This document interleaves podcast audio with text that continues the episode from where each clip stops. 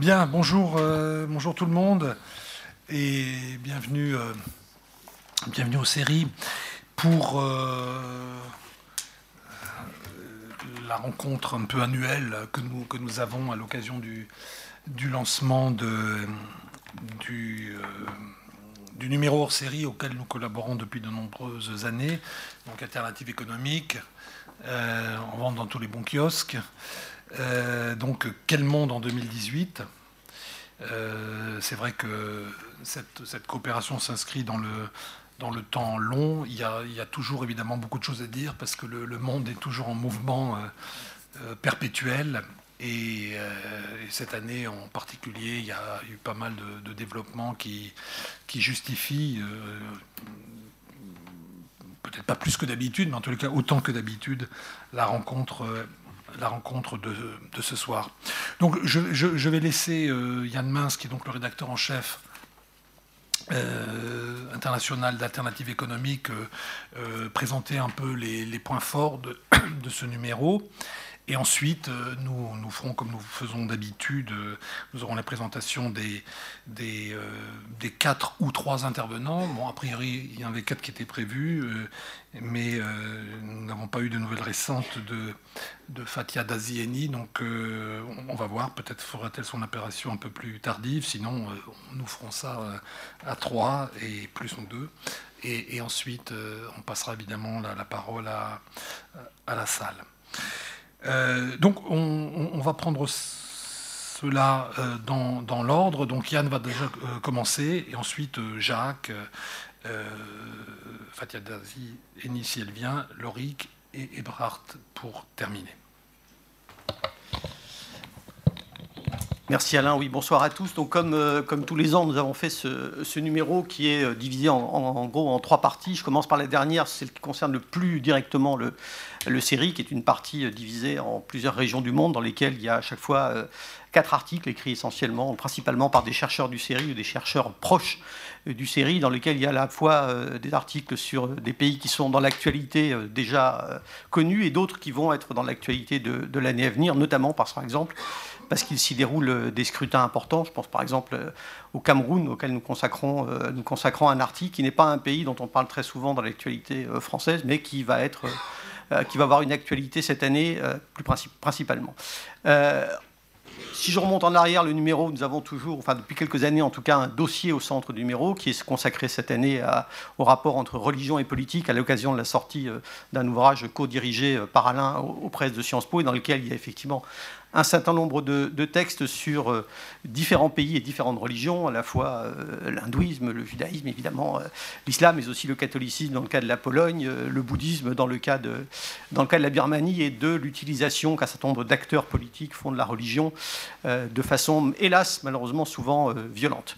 Et nous avons enfin pour revenir en arrière, une première partie du, numéro dans lequel il y a un certain nombre de sujets plus, euh, plus thématiques, plus transversaux, euh, comme par exemple la question euh, qui est également traitée un peu dans le dossier religion et politique, évidemment la question du djihadisme, mais aussi des articles d'économie, puisque c'est quand même un, hors-série qui est fait en partenariat avec Alternative économique. Donc nous avons par exemple un article de Jacques Ada sur le, bilan de 10 ans de crise économique dans le monde, puisque ça, ça va faire 10 ans cette année que, que la crise s'est déclenchée avec les affaires financières. Euh, donc ce, numéro est également, euh, je le dis parce que c'est important pour nous, euh, comment dire, agrémenté, si je puis dire, d'un certain nombre de cartes. Très important pour moi, malheureusement, il n'y a pas assez de cartes dans l'édition française en général, dans les journaux notamment, mais surtout dans les livres. C'est pour ça que nous essayons d'en mettre le, maximum dans, ce numéro pour que chacun d'entre nous, chacun d'entre vous puisse euh, resituer euh, tous ces événements et, tous ces rapports de force dont nous parlons dans leur espace euh, géographique. Et vous verrez en feuilletant le numéro qu'il y a des cartes assez importantes, notamment sur les questions démographiques en Afrique, mais aussi sur les inégalités régionales dans un pays comme la Tunisie, qui va lui aussi avoir des élections bientôt, et aussi un, article sur un sujet dont on parle peu en France, mais qui compte beaucoup dans d'autres pays européens et évidemment aux États-Unis, qui est l'OTAN, qui est un sujet euh, relativement euh, peu, débattu en France dans, le débat public et dans le débat politique. Donc tout cela, vous pouvez le trouver dans, ce numéro que nous faisons euh, tous les ans, je crois que c'est depuis 2004, je crois, en partenariat avec le CERI. Donc c'est un partenariat ancien auquel, nous tenons beaucoup et qui, nous permet de mettre la parole des chercheurs, ceux qui sont à cette table et bien d'autres à la disposition d'un grand public, d'un vaste public. Nous allons passer maintenant donc au, débat sur lequel nous avons prêté deux sujets principaux. Euh, l'un qui est euh, les populismes et les formes de populisme dans les pays occidentaux, singulièrement euh, la Hongrie la Pologne d'un côté, c'est Jacques Rupnik qui en parlera, puis les États-Unis, c'est Laurie Kenton qui, abordera ce sujet. Et dans une, deuxième séquence, nous parlerons des, des conflits du Moyen-Orient avec Eberhard Kinle à propos de la Syrie et Fatia Dazieni, si elle arrive à nous rejoindre, à propos euh, des tensions dans le Golfe, et notamment évidemment entre le Qatar d'un côté et l'Arabie saoudite de l'autre. Alors, euh, je vais donner d'abord la parole à, Jacques Rupnik pour euh, nous parler de la Hongrie et de la Pologne, et, notamment du sujet qu'il aborde dans son article du, hors-série, qui est l'attitude assez différente de l'Union européenne face au, au raidissement autoritaire et populiste en, Hongrie d'abord, puis en Pologne plus récemment, et on observe effectivement euh, que euh, l'attitude de l'Union européenne a été, euh, a été assez différente. Je rappelle à ceux qui ne le sauraient pas que Jacques Lupnik est directeur de recherche à Sciences Po au Syrie et qu'il a écrit récemment Le désenchantement démocratique en Europe centrale, hein, dans un livre dirigé par Dominique Régnier, et qu'il est aussi euh, l'auteur d'un article dans un dossier du série qui est mis en ligne aujourd'hui, je crois, sur, euh, le populisme. Euh, Laurie Kenton a aussi écrit un article dans ce dossier qui est en ligne, qui est en accès sur le site du centre et que vous pouvez donc consulter. Donc je donne la parole à, Jacques Rupnik. Merci. Je vais essayer, dans les quelques minutes qui me sont imparties, de, de donner peut-être quelques repères par rapport à l'article qui vient d'être mentionné. Là, donc là, il y a un dossier sur le populisme où je fais un peu l'inventaire de la diversité des populismes en Europe centrale, et puis le sujet qui est alors euh, traité pour l'article euh, du euh, numéro spécial d'alternative économique, c'est-à-dire le bras de fer ou la riposte européenne. Voilà le bras de fer qui est engagé avec euh, certains pays d'Europe centrale. Et c'est là-dessus que je vais me focaliser. Mais euh, bien entendu, il faut partir du, constat, c'est que depuis quelques années, euh, d'abord en Hongrie, puis en Pologne, mais on observe des phénomènes analogues, peut-être avec moins de force et avec une moindre volonté d'affrontement avec l'Union européenne euh, dans d'autres pays. Et donc, euh, éventuellement, dans la discussion, bien sûr, je suis, je suis prêt à élargir le propos. Là, ce qui nous intéressait, c'était à la fois l'alliance Pologne-Hongrie, mais aussi la différence de traitement de la part de l'Union européenne euh, dans, dans les deux cas. quels sont les traits communs? Très rapidement, en style télégraphique. Premièrement, régression de l'état de droit, la séparation des pouvoirs, atteinte contre la Cour constitutionnelle, l'indépendance de la justice, l'indépendance des médias d'audiovisuel public euh, et euh, la neutralité politique de l'administration. Ça, c'est des traits communs que l'on retrouve dans les deux pays et euh, donc qui a amené la Commission de Venise, sollicitée d'ailleurs avec à la demande de l'État polonais. Ce n'était pas seulement l'Union européenne qui le souhaitait, mais le gouvernement polonais. La commission de Venise euh, s'est réunie et a un rapport que je vous recommande, qui, est fait par des, euh, par des juristes et qui euh, conclut, entre autres, en disant que ce qui se passait, les mesures qui ont été prises, les nouvelles dispositions, constituaient une menace pour l'état de droit et le fonctionnement du système démocratique en Pologne. Donc ça, c'était euh, le constat que l'on observe dans ces deux pays. Ce qui est important, c'est quand on parle du populisme, il faut bien comprendre que, oui, on dit entrave au système, fonctionnement du système démocratique, dit la Commission de Venise, mais tout ça est fait au nom de la démocratie. Ce n'est pas un problème extérieur, ce n'est pas d'un côté démocratie, de l'autre côté dictature. Non, c'est au nom d'une certaine conception de la démocratie, de la souveraineté du peuple, qui ne doit pas être euh, euh, entravée, contestée, remise en cause par toutes sortes d'institutions présumées politiquement neutres. Et euh, parmi ces institutions, il n'y a pas seulement la Cour constitutionnelle ou la Banque centrale ou des choses comme ça, mais il y a aussi l'Union européenne. Donc des institutions qui entravent l'expression de la volonté populaire. Hein. La volonté générale selon Rousseau contre la séparation des pouvoirs selon Montesquieu. Donc c'est ça, vous avez, cette question, c'est un débat interne à la démocratie. Euh, et même si, bien sûr, après, il y a un autre débat que je ne vais pas aborder maintenant, comment qualifier ces régimes Parce que s'il y a des rives, euh, oui, quel, est le... Euh, où en sommes-nous? Comment la science politique peut-elle définir ce type de régime? Ça, c'était la première chose, la question de l'état de droit. Deuxième, deuxième élément, l'affirmation du nationalisme comme principale source de légitimité et on l'a vu en particulier dans la euh, crise euh, des migrants en, 2015, où euh, face à la vague de migrants, un certain type de discours s'est développé, et on peut dire que le PIS ne s'est pas gêné dans la campagne électorale pour l'utiliser, jouant sur, sur la peur des migrants. Orban, avec sa clôture et son référendum qui a suivi, bien entendu, euh, aussi.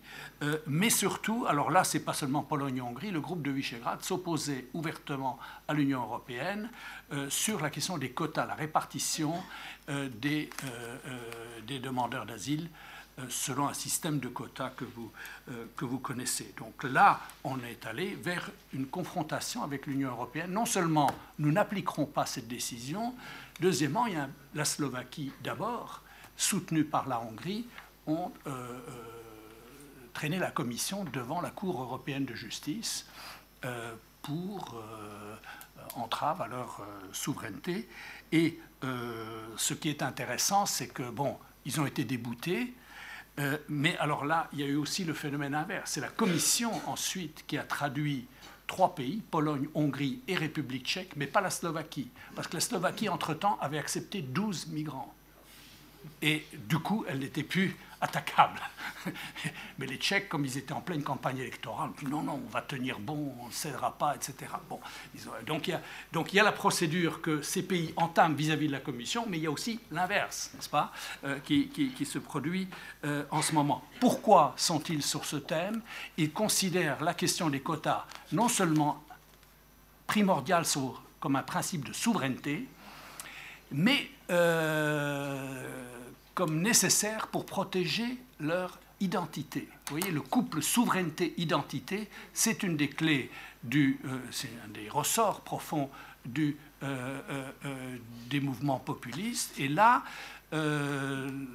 ils voient à travers le système des quotas une tentative par l'Union européenne de leur imposer un modèle de société multiculturelle dont ils ne veulent pas. C'est ça qu'il y a derrière la question des quotas. Ce n'est pas le nombre en tant que tel, c'est le principe. Nous, sommes souverains et un État souverain décide de qui a le droit de rentrer ou non sur son territoire. Donc ça, c'est euh, euh, euh, deuxième, deuxième point. Troisième point, je, ne le développe pas parce que nous sommes quatre à intervenir. Je salue intervenante. c'est les questions sociétales. C'est lié au thème précédent. Ce qu'il reproche à l'Union européenne, en Pologne et en Hongrie. Je pourrais vous donner des tonnes de citations dirigeants, membres du gouvernement, ministres des Affaires étrangères et euh, certains intellectuels proches de... Et c'est sur les questions sociétales. Euh, L'Union européenne, en gros, véhicule un libéralisme sociétal qu'on voit euh, l'avortement, mariage gay, LGBT, société multiculturelle, bref, il y a toute une panoplie libérale de gauche. Hein. c'est un libéralisme sociétal de gauche qu'on essaye d'imposer. Et donc il y a le, euh, le national-populisme a sur ces thèmes-là une posture très conservatrice. On défend la nation, la famille, l'Église. Euh, les réactions différentes, pourquoi des réactions différentes en Pologne et en Hongrie? C'est ça, la, question. Alors ce qui était intéressant dans le cas hongrois, 2010, Orban arrive au pouvoir, il adopte tout de suite une législation, par exemple, sur les médias. La Commission européenne ne bronche pas. S'il y a une lettre de Nelly Cross, qui était à l'époque euh, euh, commissaire, vice-présidente de la Commission, elle est devenue, elle n'était pas du tout remarquée pour, ses interventions en Hongrie. Elle a été remarquée depuis dans les Panama Papers parce qu'elle figure au, bord d'une douzaine de sociétés, dont euh, certaines euh, euh, dans des îles avec un climat tout à fait, tout à fait favorable. Bref, elle était, pour la elle était pour la concurrence libre et non faussée, on se souvient de, de, ses discours sur ce thème, et elle le pratiquait à sa façon. Bref, elle n'avait pas le temps de s'occuper de M. Orban. Résultat, ben, il faisait toujours, euh, il avançait de deux pas, il reculait d'un pas, il disait oui, j'ai bien reçu votre lettre, d'ailleurs nous allons, nous envisageons de faire un amendement, etc. Bon, euh, euh, Orban, en gros, est passé entre les gouttes pendant la première période. ça ne s'est pas passé comme ça avec le gouvernement polonais qui prétendait faire Budapest à Varsovie. C'était ça le slogan. Euh, et donc, on applique les, mêmes méthodes, mais avec une riposte qui est différente de la part de l'Union européenne. Et c'est ça qui est intéressant de notre, euh, de notre point de vue ici. Premièrement, une réaction immédiate. C'est-à-dire que les lois sont adoptées au mois de décembre, une après Noël, l'autre à la veille du Nouvel An.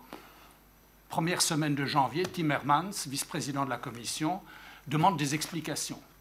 Première mesure. Deuxième phase, au printemps, on commence à dire procédure d'évaluation. On va faire. Euh, et puis, bon, maintenant, depuis, comme vous le savez, nous sommes dans une troisième phase où la procédure de l'article 7 euh, du traité de Lisbonne, euh, qui peut mener à la suspension du droit de vote. Je vous rassure tout de suite, ça n'aura pas lieu parce que justement, la Hongrie a déjà dit à l'avance qu'elle ne voterait pas, il faut l'unanimité, et d'ailleurs les autres pays de Visegrad ne voteront pas non plus quel que soit leur gouvernement, simplement parce qu'ils savent que ce qui, pourrait être appliqué à la Pologne aujourd'hui pourrait être appliqué à leur pays euh, euh, demain. Euh, mais c'est la, la, procédure, c'est la volonté d'aller jusque-là, mesure qui n'avait jamais été utilisée par la Commission européenne jusqu'à présent. On a beaucoup reproché à la Commission son indifférence, son laxisme. Le retournement entre la Pologne et la Hongrie est, je crois, euh, je crois important. Pourquoi? L'explication. Alors là aussi, en style télégraphique, d'abord on a pensé que la Hongrie serait un cas isolé. Donc il euh, ne fallait pas euh, et puis il y avait tellement d'autres dossiers à gérer en même temps. on, va entendre parler de ces, euh, de ces problèmes dans, dans un moment. Euh, deuxièmement, il y avait la leçon autrichienne. On se souvient qu'après l'arrivée au pouvoir d'un gouvernement Schusselheider, élu à la fin de 1999, mais arrivé au pouvoir, donc constitué en janvier 2010, on a voulu prendre des mesures d'ostracisme vis-à-vis de l'Union européenne et euh, vis-à-vis de, l'Autriche. Ça a duré jusqu'à l'automne. Euh, ensuite, on a constitué une commission qui a statué. Est-ce que la démocratie est menacée en Autriche? La commission a dit finalement pas tant que ça, il ne se passe pas grand-chose, etc. Et euh, l'affaire était entendue. Mais le message était reçu 5 sur 5 qui était le premier à faire une conférence de presse avec Schussel au moment où l'Union européenne, et la France en particulier à l'époque, euh, euh, stigmatisait l'Autriche Victor Orban. Il, il n'était pas membre de l'Union européenne, il n'était pas dans l'Union européenne, mais il avait tout de suite compris ce qui était en jeu dans l'affaire autrichienne. Et donc, première conférence de presse, première preuve de solidarité, Autriche-Hongrie. Donc ça, c'est euh, euh, euh, une, une, alliance qui est très importante pour, pour la suite. Pourquoi? Parce que c'est à ce moment-là que se noue l'alliance politique cruciale de la Hongrie qui fournira la protection pendant toute la période de ses dérives lorsqu'il reviendra au pouvoir en 2010 je remonte à cet épisode-là parce que c'est là que ça s'est constitué. Euh, et c'est la protection du PPE au Parlement européen. Donc vous avez en gros les euh, partis Orban et son parti Fidesz sont au PPE et le PPE, principalement euh, la CDU et la CSU, avec les Autrichiens, ont été les protecteurs. si j'ai le temps dans la discussion, je, mentionne simplement qu'il a fait l'alliance avec les Autrichiens, ça remonte à 2010, l'alliance avec la CSU bavaroise, tout de suite après, puisque une des revendications de la CSU bavaroise, c'était la demande de l'abrogation des décrets Bénèche de 1945 comme euh, qui, confisquaient les biens des Allemands expulsés de, euh, euh, Tchécoslovaquie et, qui demandait l'abrogation des décrets Bénèche comme condition pour l'entrée dans l'Union européenne. Ça a été voté par la CSU et la CDU au Bundestag, résolution. En France, on n'a même pas remarqué. Et ça a été ensuite proposé par M. Bernd Possel, député de CSU au, euh, euh, au, Parlement européen. Et ça a été voté un jour où il n'y avait personne. Il y avait trois Ils ont voté. Et donc, il y a eu cette alliance qui s'est forgée. Et Orban a invité Stoiber, qui était le leader de la CSU, au congrès de son parti, en 2001, je crois, en soutenant cette proposition il faut abroger les décrets Bénèche parce que ça concernait les Hongrois aussi. Et les biens des Hongrois qui avaient été confisqués. Hongrie, ben, s'était taillé un morceau de Tchécoslovaquie en 1938, et puis ils avaient, bon, pays collaborateur de l'Allemagne, et donc confiscation des biens. Et Orban, avec l'Autrichien et avec la CSU, vous avez, les Tchèques à l'époque appelaient ça l'autre axe du mal, euh, pas celui de Bush, mais ça c'était l'autre. Bref, donc là vous avez l'alliance politique qui a permis à Orban, euh, euh, d'avoir finalement une protection. Et ce n'est que très récemment, après la crise migratoire, où il s'en est pris ouvertement à Merkel, où véritablement il y a maintenant un euh, problème. Mais si vous regardez la vidéo du dernier congrès du PPE à Madrid l'année dernière, les applaudissements, après le discours d'Orban, il est très applaudi, plus que Merkel. Donc, c'est intéressant de voir que son soutien au PPE, il n'est plus ce qu'il était, mais c'est sa protection. Pourquoi je mentionne ça? Parce que le, PIS n'a pas eu la, même bonne idée de, se trouver la protection du PPE. Le PIS s'est mis avec les conservateurs britanniques dans un autre groupe, les conservateurs réformateurs. Ils sont maintenant dehors. Bon. Et alors, évidemment, être protégé par les conservateurs britanniques d'un pays, donc les représentants d'un pays qui est, euh, qui est en train de quitter l'Union européenne, ça c'est alors d'une efficacité zéro. Donc il n'y a absolument personne pour vous protéger et donc la confrontation est plus importante. Pas seulement à cause de ça, parce que le contexte aussi a changé. Je crois qu'après le Brexit, après Trump, après ce qui s'est passé dans certaines élections européennes, il y a vraiment eu une inquiétude que le populisme là menaçait le projet européen. Et du coup, avec les élections hollandaises puis l'élection de Macron, il y a là une repolitisation de l'Union européenne et donc un accent nouveau mis sur les principes de l'état de droit, sur les valeurs, etc., etc. Donc nous avons là une situation nouvelle qui va se traduire, et je, je termine là-dessus, euh, il y aura deux moments test où on va voir. Le premier, c'est la négociation budgétaire qui démarre, et il y a implicitement, personne n'osera le faire directement, le lien mais il y a quand même un lien qui est implicitement établi. Certains en Allemagne, d'ailleurs, le font ouvertement au SPD. C'est, euh, en gros, si vous ne respectez pas euh, les principes de l'État de droit et si vous n'êtes pas dans la solidarité sur les migrants, comment pourriez-vous attendre des solidarités dans les fonds structurels? Donc, sachez que l'argent qui vient des fonds structurels, ça vient à cause d'un lien politique. Bon, si ce lien politique est rompu, bon, il y a des conséquences. Donc ça, c'est une chose, la, négociation budgétaire. Et le deuxième élément, vous voyez que ça, c'est la pression que l'Union européenne peut exercer. Inversement, côté polonais, voyez le remaniement qui vient d'avoir lieu au gouvernement, quatre nouveaux ministres, un nouveau visage du Premier ministre. C'est un banquier, il parle comme les technocrates européens. Il est, euh, euh, mais sur les valeurs, il est tout à fait euh, dans la ligne de son parti, mais c'est le nouveau visage présentable. On a enlevé deux, trois cow-boys du gouvernement, des gens qui étaient particulièrement virulents à l'égard de l'Union européenne. Je vous ai épargné quelques citations, mais elles sont gratinées. Et vous avez là quelque chose qui est... Voilà, les deux... Nous sommes dans une phase où les deux parties se jaugent et voient jusqu'où elles peuvent aller. Bien entendu, et ça c'est le dernier mot, la société, la, société civile est un facteur crucial pour voir en Pologne plus qu'en Hongrie jusqu'où peut aller ce pouvoir. Parce que bien entendu, pour la société civile, la référence, c'est l'Union européenne. Je rappelle que l'opinion publique polonaise et hongroise est majoritairement, très majoritairement favorable. La confiance dans l'Union européenne est beaucoup plus forte en Pologne qu'en France.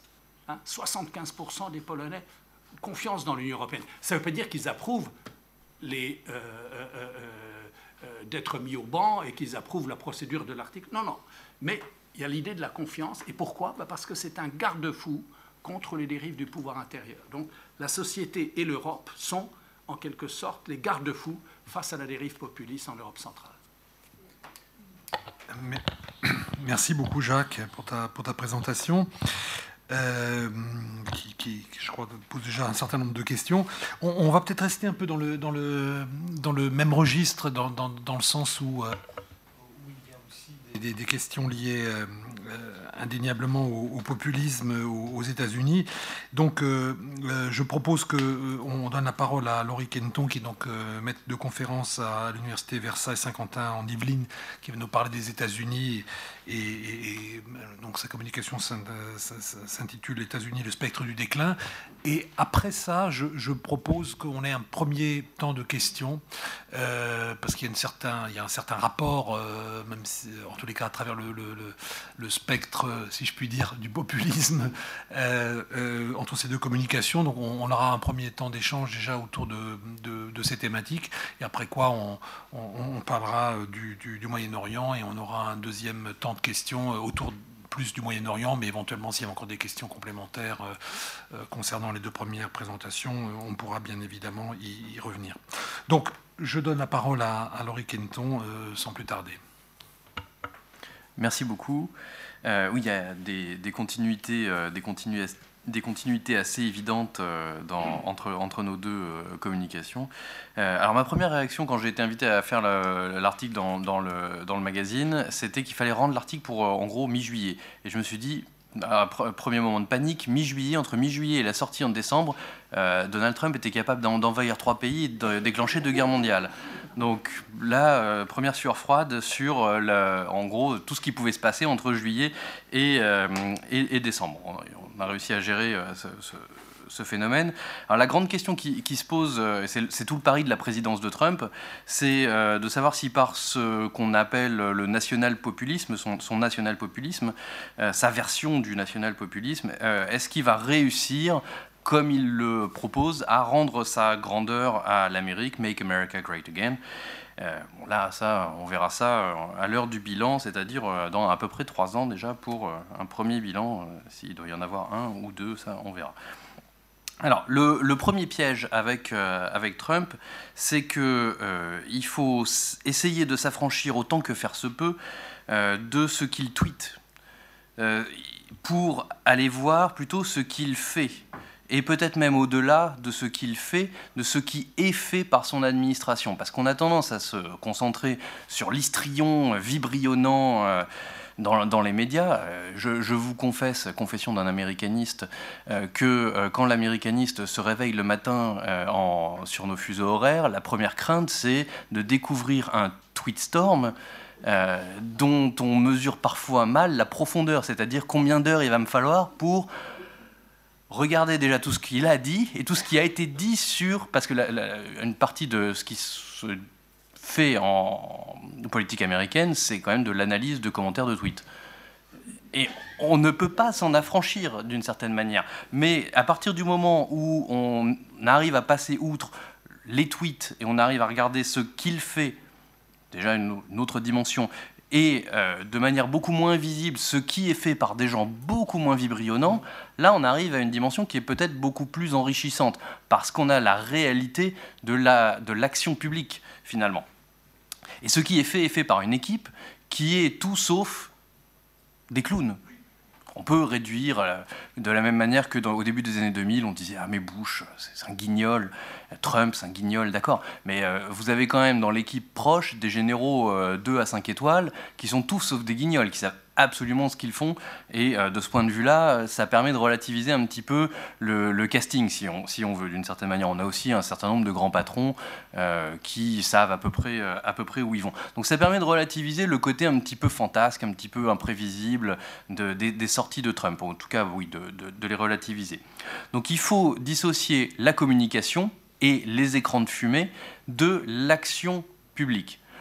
Cela étant, dissocier l'un et l'autre ne veut pas dire ne pas s'occuper, négliger la communication qui est absolument essentielle quand on s'occupe de populisme. Et c'est sur cette communication, peut-être davantage que sur la réalité de l'action publique, que Trump a construit euh, son, euh, son populisme. Donc ces tweets s'adressent d'abord à la base, à sa base populiste, classe populaire blanche essentiellement d'États euh, Rose Belt, les Appalaches, etc., euh, plus toute une base évangélique dont on s'est beaucoup demandé pourquoi diable elle allait soutenir Trump. Bon, ça, ça a quand même pas mal été, été traité au-delà du, du, paradoxe évident, c'est que Trump est un moyen et pas une fin qui permet d'obtenir un certain nombre de choses sur les questions sociétales. on y reviendra dans, dans une seconde. Donc, les tweets, c'est des signaux envoyés à un électorat passé et à, espère-t-il, un électorat futur. C'est son service après-vente. Il est en train de préparer 2020 et il fait ça tweet après tweet. Le problème, c'est que les médias se jettent sur, euh, les tweets et euh, finalement perdent de vue la, réalité. Euh, et la réalité, c'est essentiellement l'action publique. Donc cette campagne permanente, euh, elle s'adresse à, cette base et euh, elle est populiste dans la mesure où euh, elle se construit en grande partie sur l'opposition à l'establishment, l'establishment de Washington. Il était question un temps de nettoyer le marécage de, Washington DC, on attend toujours.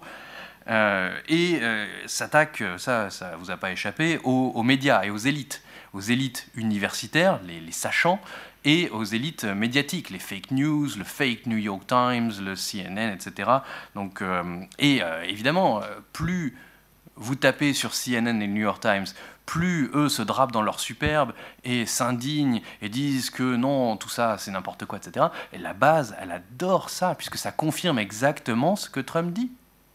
Et donc, à force de se défendre contre les calomnies de Trump, ils marquent des buts contre leur camp et renforcent la base dans ces certitudes.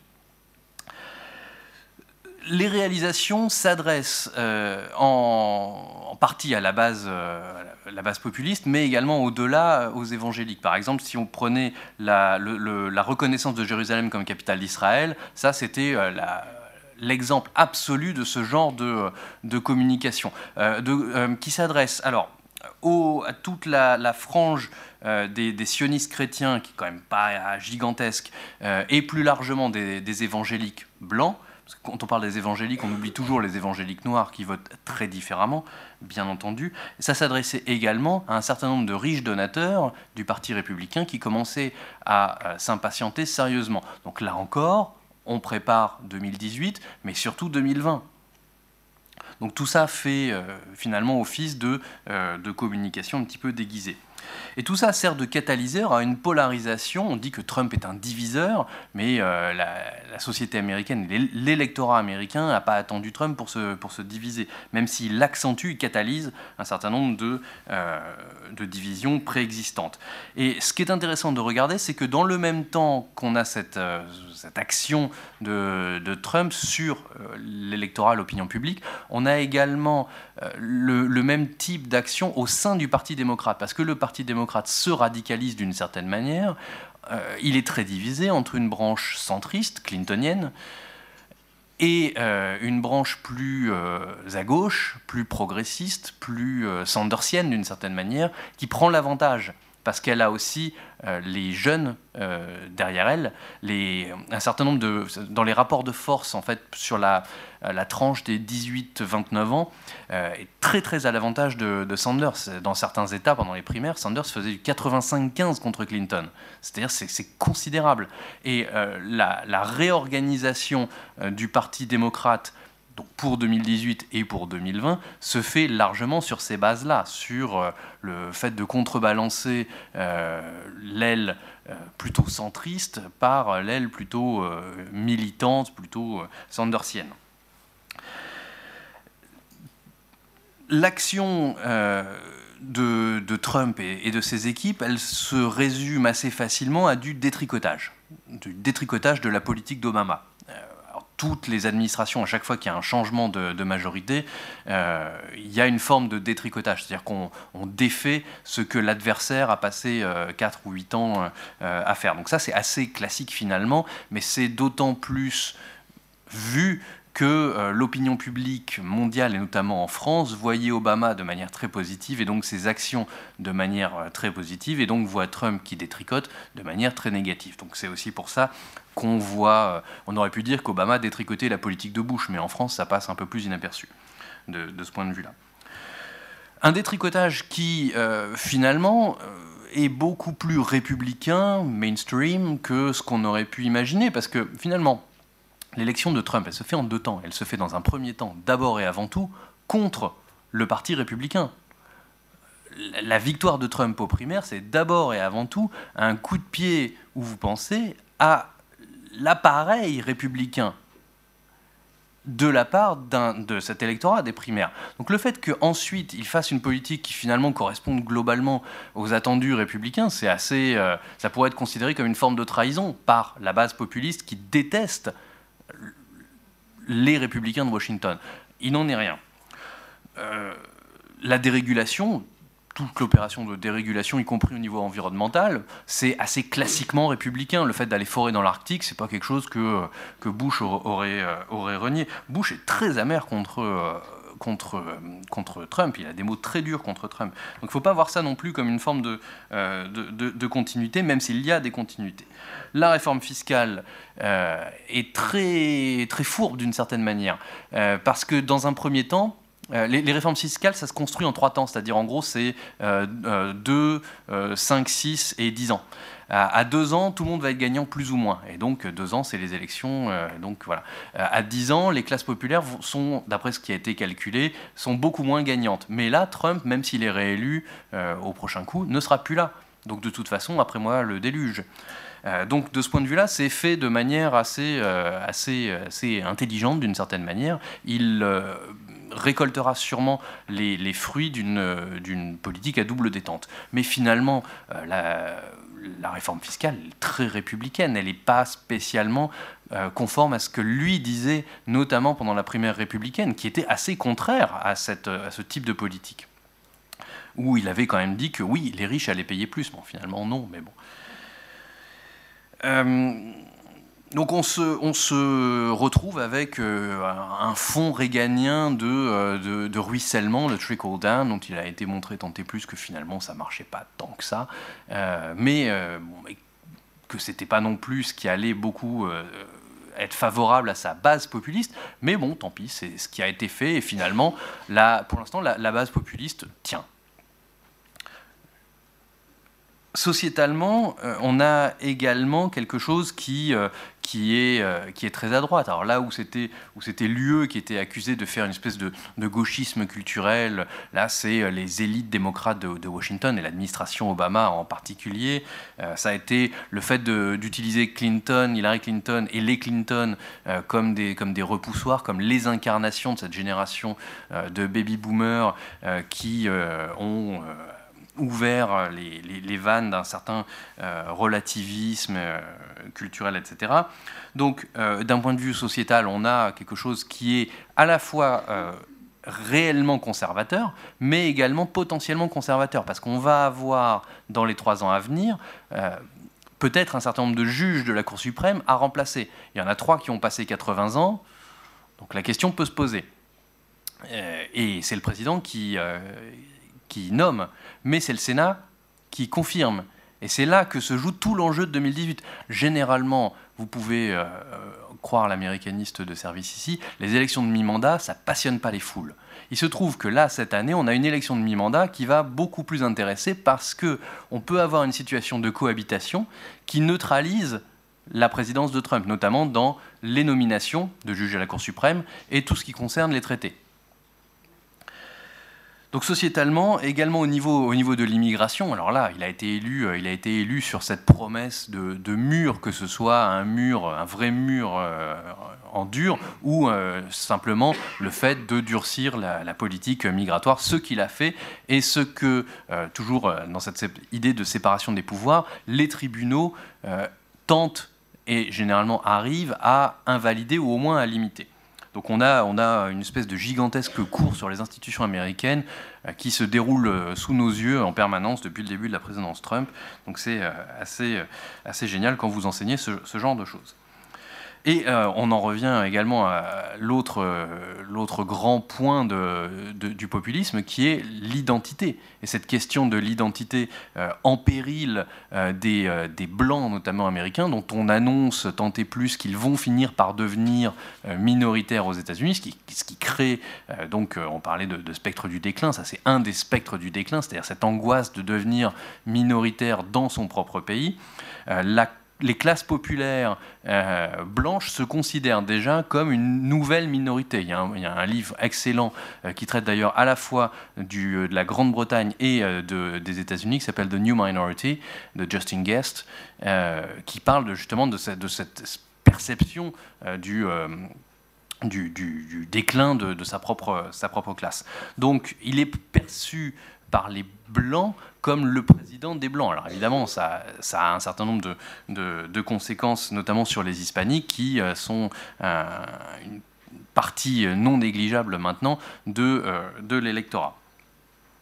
Et euh, le dernier point euh, de, l'éventail souverainiste, c'est euh, le populiste, c'est justement le, souverainisme, le fait de, protéger les États-Unis contre les menées d'un certain nombre d'organisations, qui l'OTAN, qui l'UE, qui les différents traités qui ont été négociés par Obama, présentés comme une sorte de traître aux intérêts de, de l'Amérique d'abord. Alors là où il faut faire un petit peu attention, c'est que on est allé un petit peu vite dans la dénonciation d'America First comme étant euh, isolationniste, comme étant un retour aux années 30, etc., euh, et comme étant euh, un facteur justement d'isolement des États-Unis sur la scène internationale la véritable question qui se pose et qui a été postée par la fameuse une de, Time la semaine dernière, c'est de savoir si America First veut dire America Alone. Et pour Trump, pas du tout. Il s'agit juste de renégocier, de changer la nature des partenariats et de ne plus soumettre les États-Unis, la souveraineté des États-Unis, à la volonté euh, plus générale, c'est-à-dire au-dessus, euh, notamment au niveau des, euh, des traités. La conséquence, pourtant, c'est un déficit d'image dans la perception des États-Unis à l'international. Ça, c'est quelque chose qui a été montré euh, assez récemment par un certain nombre euh, d'études euh, sur les, perceptions des États-Unis. Et, Trump, d'une certaine manière, ne peut pas y changer grand-chose. Mais c'est quelque chose que sa base ne voit pas, ne verra pas d'ici la, la, prochaine campagne, donc d'ici 2020, et donc qui pèsera peu sur la politique américaine. Mais ça a tendance à marginaliser les États-Unis dans le euh, concert des nations et dans euh, l'opinion euh, américaine en général. De ce point de vue-là, c'est un petit peu l'attitude de, Merkel, c'est-à-dire le fait de ne plus compter sur les États-Unis, d'avoir un petit peu fait une croix sur les États-Unis. Dans, en Asie, c'est pareil, quand il s'est retiré du traité transpacifique, les 11 autres pays d'Asie qui comptaient sur ce traité pour neutraliser un petit peu la Chine se sont dit, bon, bah tant pis, les États-Unis sont plus là, et on va le faire quand même, ce traité sans les États-Unis, mais on va le faire quand même. Et donc ils se sont réunis sans les États-Unis et ils continuent à avancer. Donc il y a un certain nombre de, pays, d'organisations qui font sans les États-Unis. Euh, Macron, lui, il a choisi une autre, euh, une autre tactique. On l'a vu, on l'a bien vu, hein, parce que c'était bien mis en scène. Lui, il essaye euh, d'aller à l'encontre de cette marginalisation et de remettre en selle Donald Trump. En l'invitant, ça vous a pas échappé, au 14 juillet, ah, ça lui a, ça lui a plu. Hein. Ah, ça lui, a, ça lui a beaucoup plu, ça lui a donné des idées. Il y a, il y a, il y a, il y a un gros débat actuellement aux États-Unis sur euh, faut-il faire un défilé comme le 14 juillet euh, alors, le défilé du 14 juillet, c'est, d'après ce que j'ai compris assez rapidement, c'est quelque chose de quasi totalitaire. Il y a quelques raccourcis un peu, un peu, euh, un peu étranges dans la presse américaine. Euh, c'est la, grosse bonne idée de, Trump euh, en ce moment. Ça il n'y a pas grand. Je connais personne qui à part dans son peut-être cercle le plus proche, qui disent Ah oui, c'est une bonne idée, on va faire ça. Tous les généraux qui sont invités par tous les médias disent Ah non, on perd de temps, perd d'argent, ça sert à rien, sinon à faire comme, euh, comme euh, Kim euh, et à montrer que lui aussi, il a un gros bouton. Donc, il a beaucoup aimé son 14 juillet, notre ami Donald. Et euh, Macron, alors je sais, alors là c'est à vous de, m'éclairer, il a été dit, je ne sais pas si ça a été confirmé, que son intervention à Davos, dont on a dit qu'elle était euh, très exceptionnelle euh, à Donald Trump, puisque les présidents américains sont assez rares à Davos, que c'est Macron qui lui a dit qu'il fallait qu'il y aille justement pour expliquer sa politique d'America First, qui n'est pas America Alone. Et donc Macron essaye de remettre en selle Trump pour ne pas justement marginaliser les États-Unis et donc pour neutraliser cette espèce de, capacité innée de, Trump à, créer euh, des murs euh, physiques ou euh, symboliques. Donc, la feuille de route du prochain président démocrate, parce qu'un jour il y aura bien un président démocrate, on ne sait pas quand, mais il y aura un futur président démocrate un jour, sa feuille de route, elle commencera par, comme Obama, restaurer l'image de l'Amérique, Make America Great Again, ce qui n'est pas la moindre des, ironies. Donc pour, terminer la question du, déclin, ce qui est une vraie, véritable question. Trump est-il euh, celui qui va sauver les États-Unis du déclin ou à l'inverse est-il le facteur du déclin euh, des États-Unis? Si on regarde en termes de, relations internationales un certain nombre de, facteurs sur la projection, la projection militaire n'est pas un, gage d'efficacité, CF, la guerre du Vietnam par exemple, donc ça on va, laisser de côté. Mais si on regarde par exemple les questions de contraintes, est-ce que la communauté internationale arrive à contraindre les États-Unis? Non, absolument pas. Et euh, de la même manière, les États-Unis, par leurs normes, continuent de contraindre la communauté euh, internationale. Regardez par exemple quand vous essayez de prendre un avion, euh, les, normes de sécurité aérienne sont des normes américaines qui ont été imposées au reste du monde, que le reste du monde a accepté parce que parce que c'était un peu comme ça. donc de ce point de vue-là, les États-Unis gardent une forme de pouvoir par la contrainte, mais également de résistance, c'est-à-dire ce qu'on appelle l'exemptionnisme. Ils arrivent à se soustraire à la communauté internationale, et ça, c'est pas Trump, c'est depuis Carter finalement. Carter qui n'était pas le premier des républicains, euh, par exemple, mais euh, ça se voit sous Clinton, euh, ça se voit sous Bush. sur la Cour pénale internationale, etc., les Américains arrivent à rester en dehors de ce qui les intéresse finalement. Donc de ce point de vue-là, il n'y a pas vraiment de, déclin.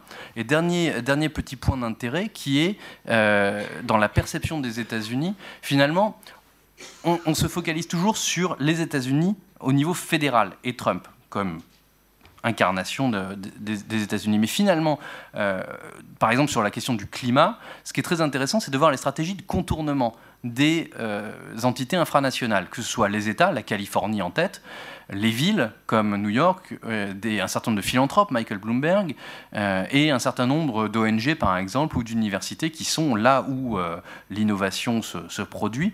Et donc on a un certain nombre d'actions internationales de ces États. Et donc la grande question qui va se poser, c'est pas l'après-Trump, mais c'est plutôt l'après Jerry Brown, le gouverneur de Californie, qui est une sorte de, euh, premier opposant finalement de, Donald Trump. Brown prend sa retraite en, novembre, il a un certain âge quand même, parce qu'il est là depuis les années 70 quand même, euh, et euh, son successeur aura-t-il cette capacité à faire de la Californie un État semi indépendant, la, sixième puissance économique du monde, et un leader dans les questions climatiques. Et donc c'est sur cette question que je rends la parole. Merci beaucoup pour cette présentation, je crois, très, très nuancée aussi, qui apporte pas mal de, je pense, de contributions au débat. Alors, on, va peut-être prendre trois questions et on va enchaîner sur le, sur le Moyen-Orient. Donc, qui veut éventuellement se lancer pour commencer? Oui?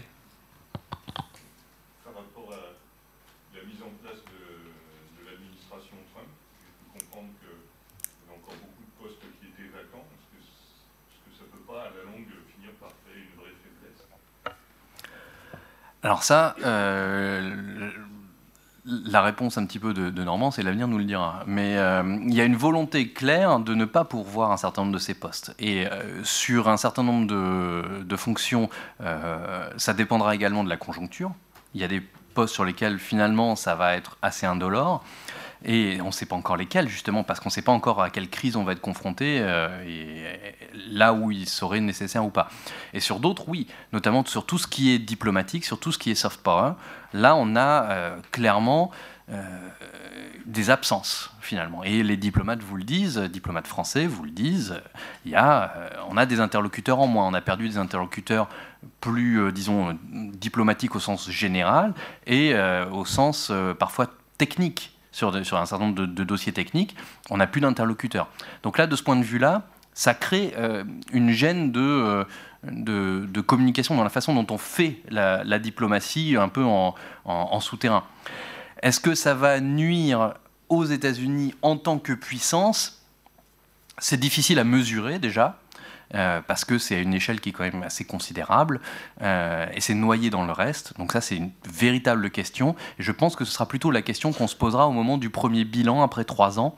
Et je suis même pas sûr qu'on puisse le mesurer euh, à ce moment-là. Donc c'est une véritable question qui résulte d'une politique assumée. Et on verra justement si c'est un facteur de déclin.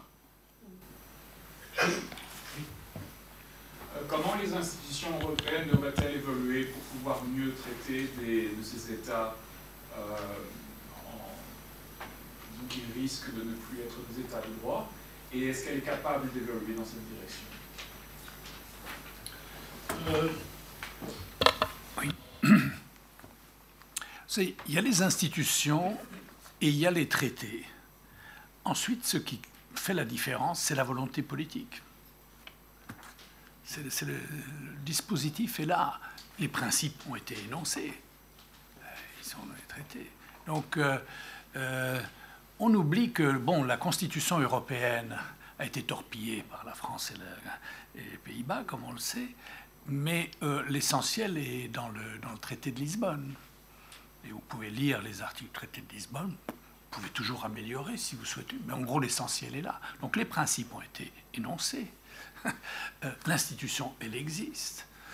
Euh, bon, c'est la volonté politique. Alors bien sûr, le fameux article 7, euh, on l'appelle l'arme nucléaire de l'Union européenne, il est très difficile euh, de, l'utiliser. Mais je crois que plus que, plus que l'application de l'article, c'est le fait qu'à partir du moment où vous avez décidé d'engager cette procédure, donc là, vous avez vraiment mis un pays avec un vrai problème face à ses responsabilités. Et je crois que ce processus qui a été mis en place, c'est-à-dire demande d'explication d'abord, deuxième phase, évaluation, puis on prend un certain nombre de mesures et on engage donc un processus, même s'il ne doit pas aboutir, je crois que c'est l'ensemble qui compte presque plus qu'une sanction. Voyez? Parce que la sanction, bon, vous avez vers quoi? Suspension du droit de vote de la Pologne pendant quoi? Pendant un an, vous allez faire quelque chose comme ça? C'est, euh, Je ne suis pas sûr, parce qu'à ce moment-là, vous allez braquer toute la société polonaise. Et comme j'ai dit, une grande partie de la société polonaise, d'abord qui est hostile à ce que fait le gouvernement en place, encore que les derniers sondages montrent que la moitié de la population soutient le PIS. Aucun gouvernement polonais, après deux années au pouvoir n'avait un soutien aussi fort que le PIS en ce moment. Donc, mais donc, je crois que ça, ça pourrait être euh, contre-productif. Je crois que le processus est plus important que la sanction. Oui, je reviens à la question américaine. Si la, politique étrangère américaine n'est pas a priori isolationniste, comment vous la qualifieriez parce qu'il y a un spécialiste du Council on Foreign Relations qui a parlé de la doctrine du retrait. Le problème, c'est que bon, les gens du CFR et tout ça euh, parlent toujours de doctrine. Il y a toujours une doctrine, c'est un peu, c'est un peu simpliste. Est-ce qu'on peut parler de doctrine aussi, aussi tôt dans le mandat? Pas encore forcément. Euh, il y a eu ce, ce, grand article de The Atlantic sur la doctrine Obama. Est-ce que c'est vraiment une doctrine au sens strict? Bon, ça reste à. Mais bon, tout ça, c'est des choses dont on, dont on parle.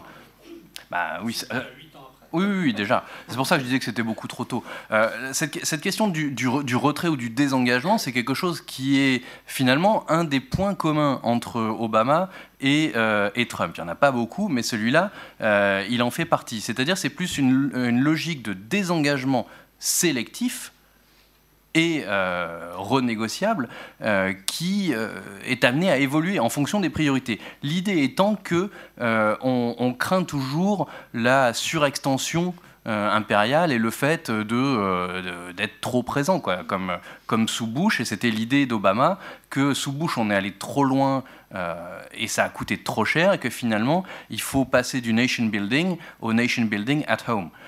et qu'il faut rediriger les fonds.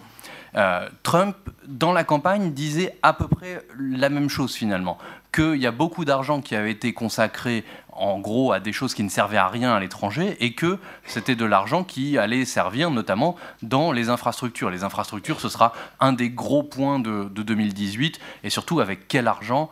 Euh, Ce sera plutôt l'argent des États plutôt que l'argent fédéral, donc ça c'est encore un une stratégie assez, euh, assez intéressante. Mais c'est cette idée-là qu'il faut rediriger les capitaux en fonction des intérêts. Et donc il faut redéfinir les intérêts vitaux des États-Unis et ne pas euh, intervenir forcément partout. Donc de ce point de vue-là, on a une forme de continuité, mais c'est plus du désengagement sélectif, mais on s'engagera s'il le faut et là où il le faut, que de l'isolationnisme, qui est plus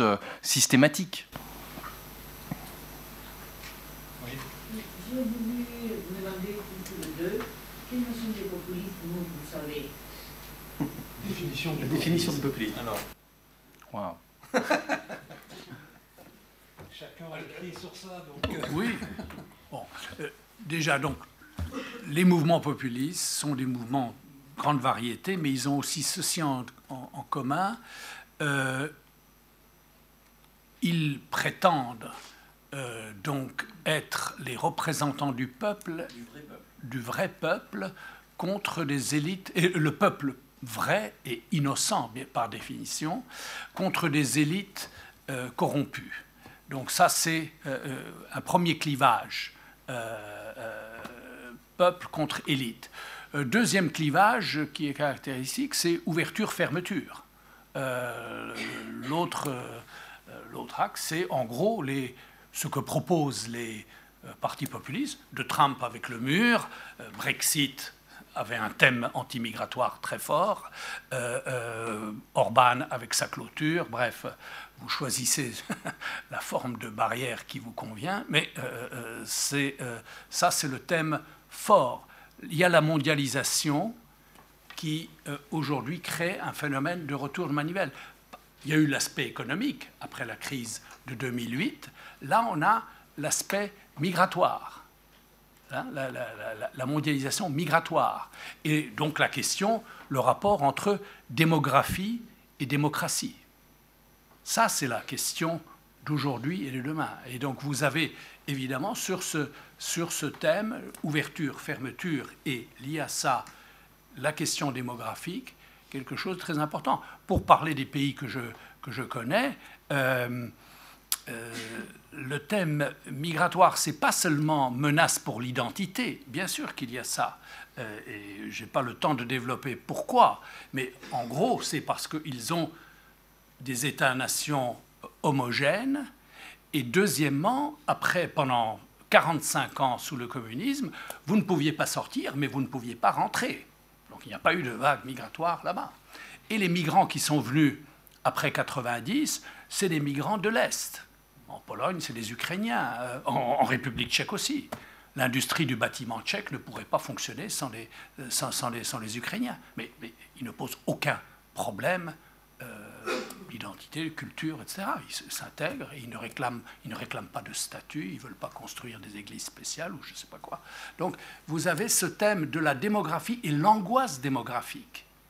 Parce que c'est aussi des pays qui se vident. Quand vous voyez les pays baltes, qui ont perdu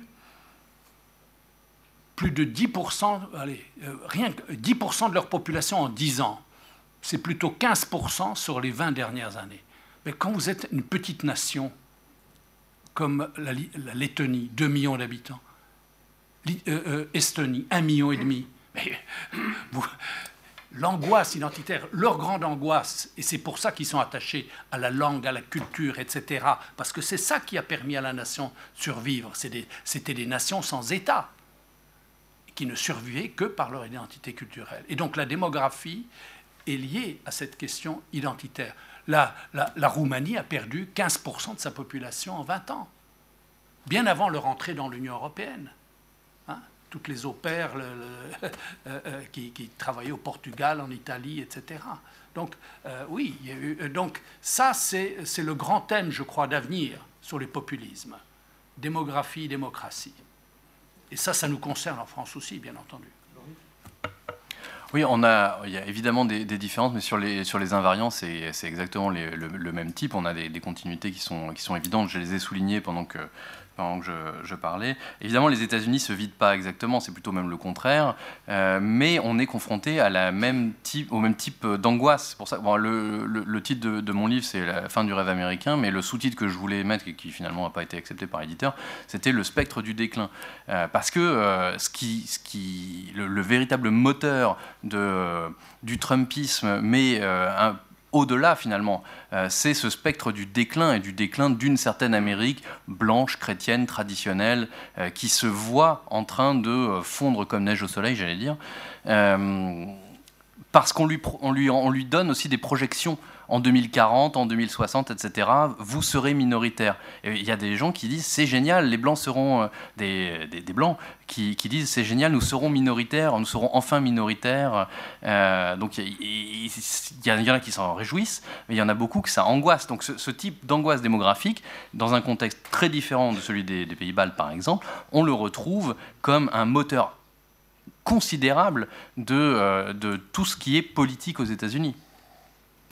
On va prendre une dernière question. Oui. oui. Allez-y. Oui, j'ai une question. Est-ce que le populisme en Europe centrale et orientale et le populisme aux États-Unis, est-ce qu'on est qu'on peut les considérer euh, euh, comme. Est-ce qu'ils sont pareils Est-ce qu'il y a des différences entre ces deux populismes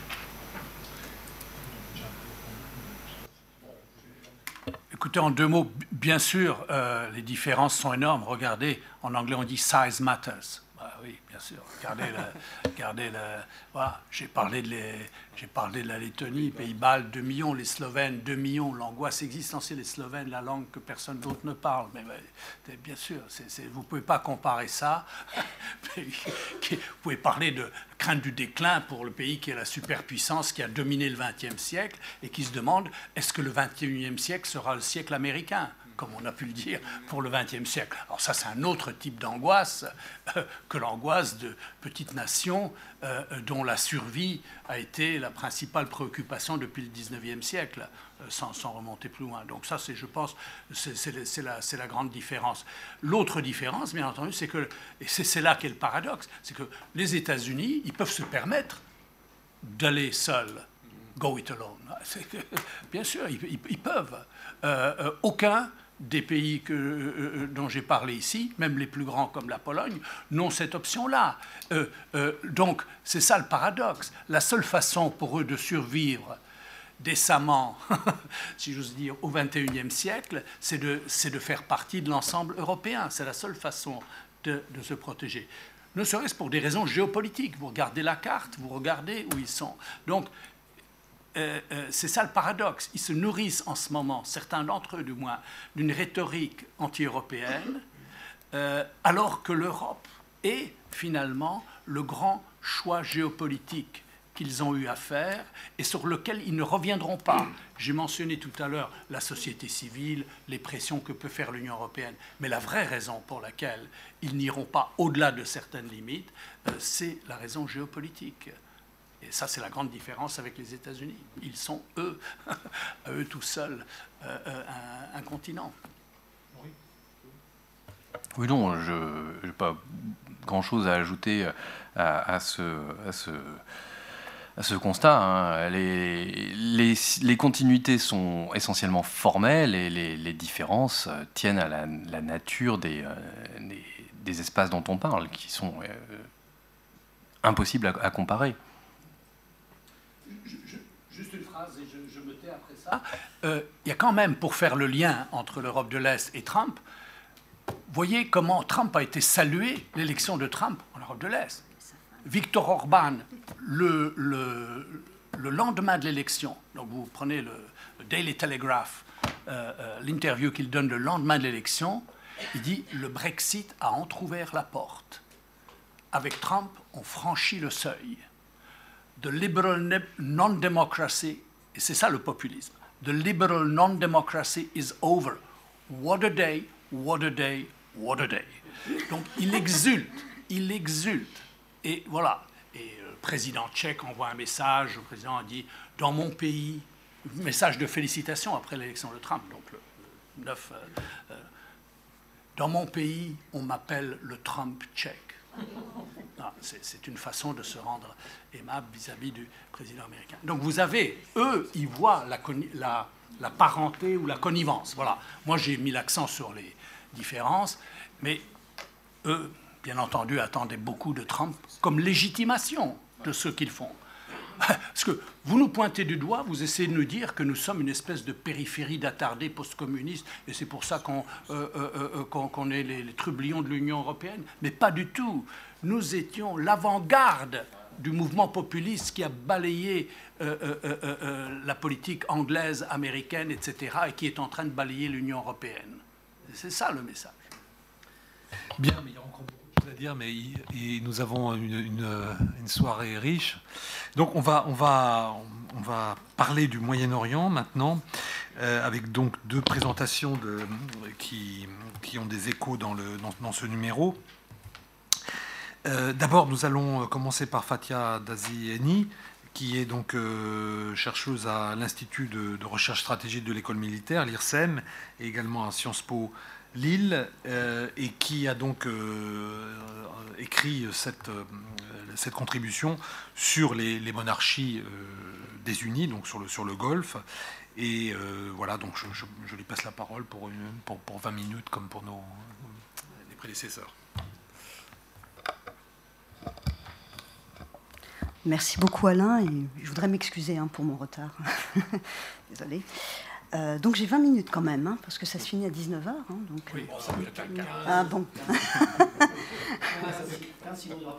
oui, oui, non, mais bon, je vais, essayer de faire ça sur le, sur le mode de la discussion. Donc effectivement, j'ai écrit cette contribution donc, à, la demande de mes camarades euh, sur cette euh, fameuse crise de, avec le Qatar, hein, qui est assez difficile à comprendre, hein, parce qu'elle a donc éclaté le 5 juin 2017 et euh, mon objet dans cet article, c'était euh, de montrer à quel point euh, cette crise, révèle les rivalités et les divisions profondes qui existent de toute façon au sein de ces monarchies du Golfe, qui sont constituées donc au sein du Conseil de coopération du Golfe. C'est un pacte régional plutôt intergouvernemental qui est quand même le plus pérenne et qui était aujourd'hui, jusqu'à aujourd'hui, le plus pérenne et le plus solide du monde arabe donc c'est pas rien. Il a été créé en 1981 dans un contexte géopolitique euh, classiquement très troublé dans cette région, mais particulièrement troublé puisque c'était au lendemain de la révolution islamique d'Iran, ensuite euh, qui a débouché euh, sur un conflit entre l'Irak et l'Iran, ce, vieux conflit de, de, 8 ans, et sur fond également d'invasion soviétique en Afghanistan. Hein. Donc, euh, euh, ces, six monarchies, ces six dynasties régnantes, euh, qui avaient pour elles quand même de, se solidariser dès que une menace extérieure émergeait.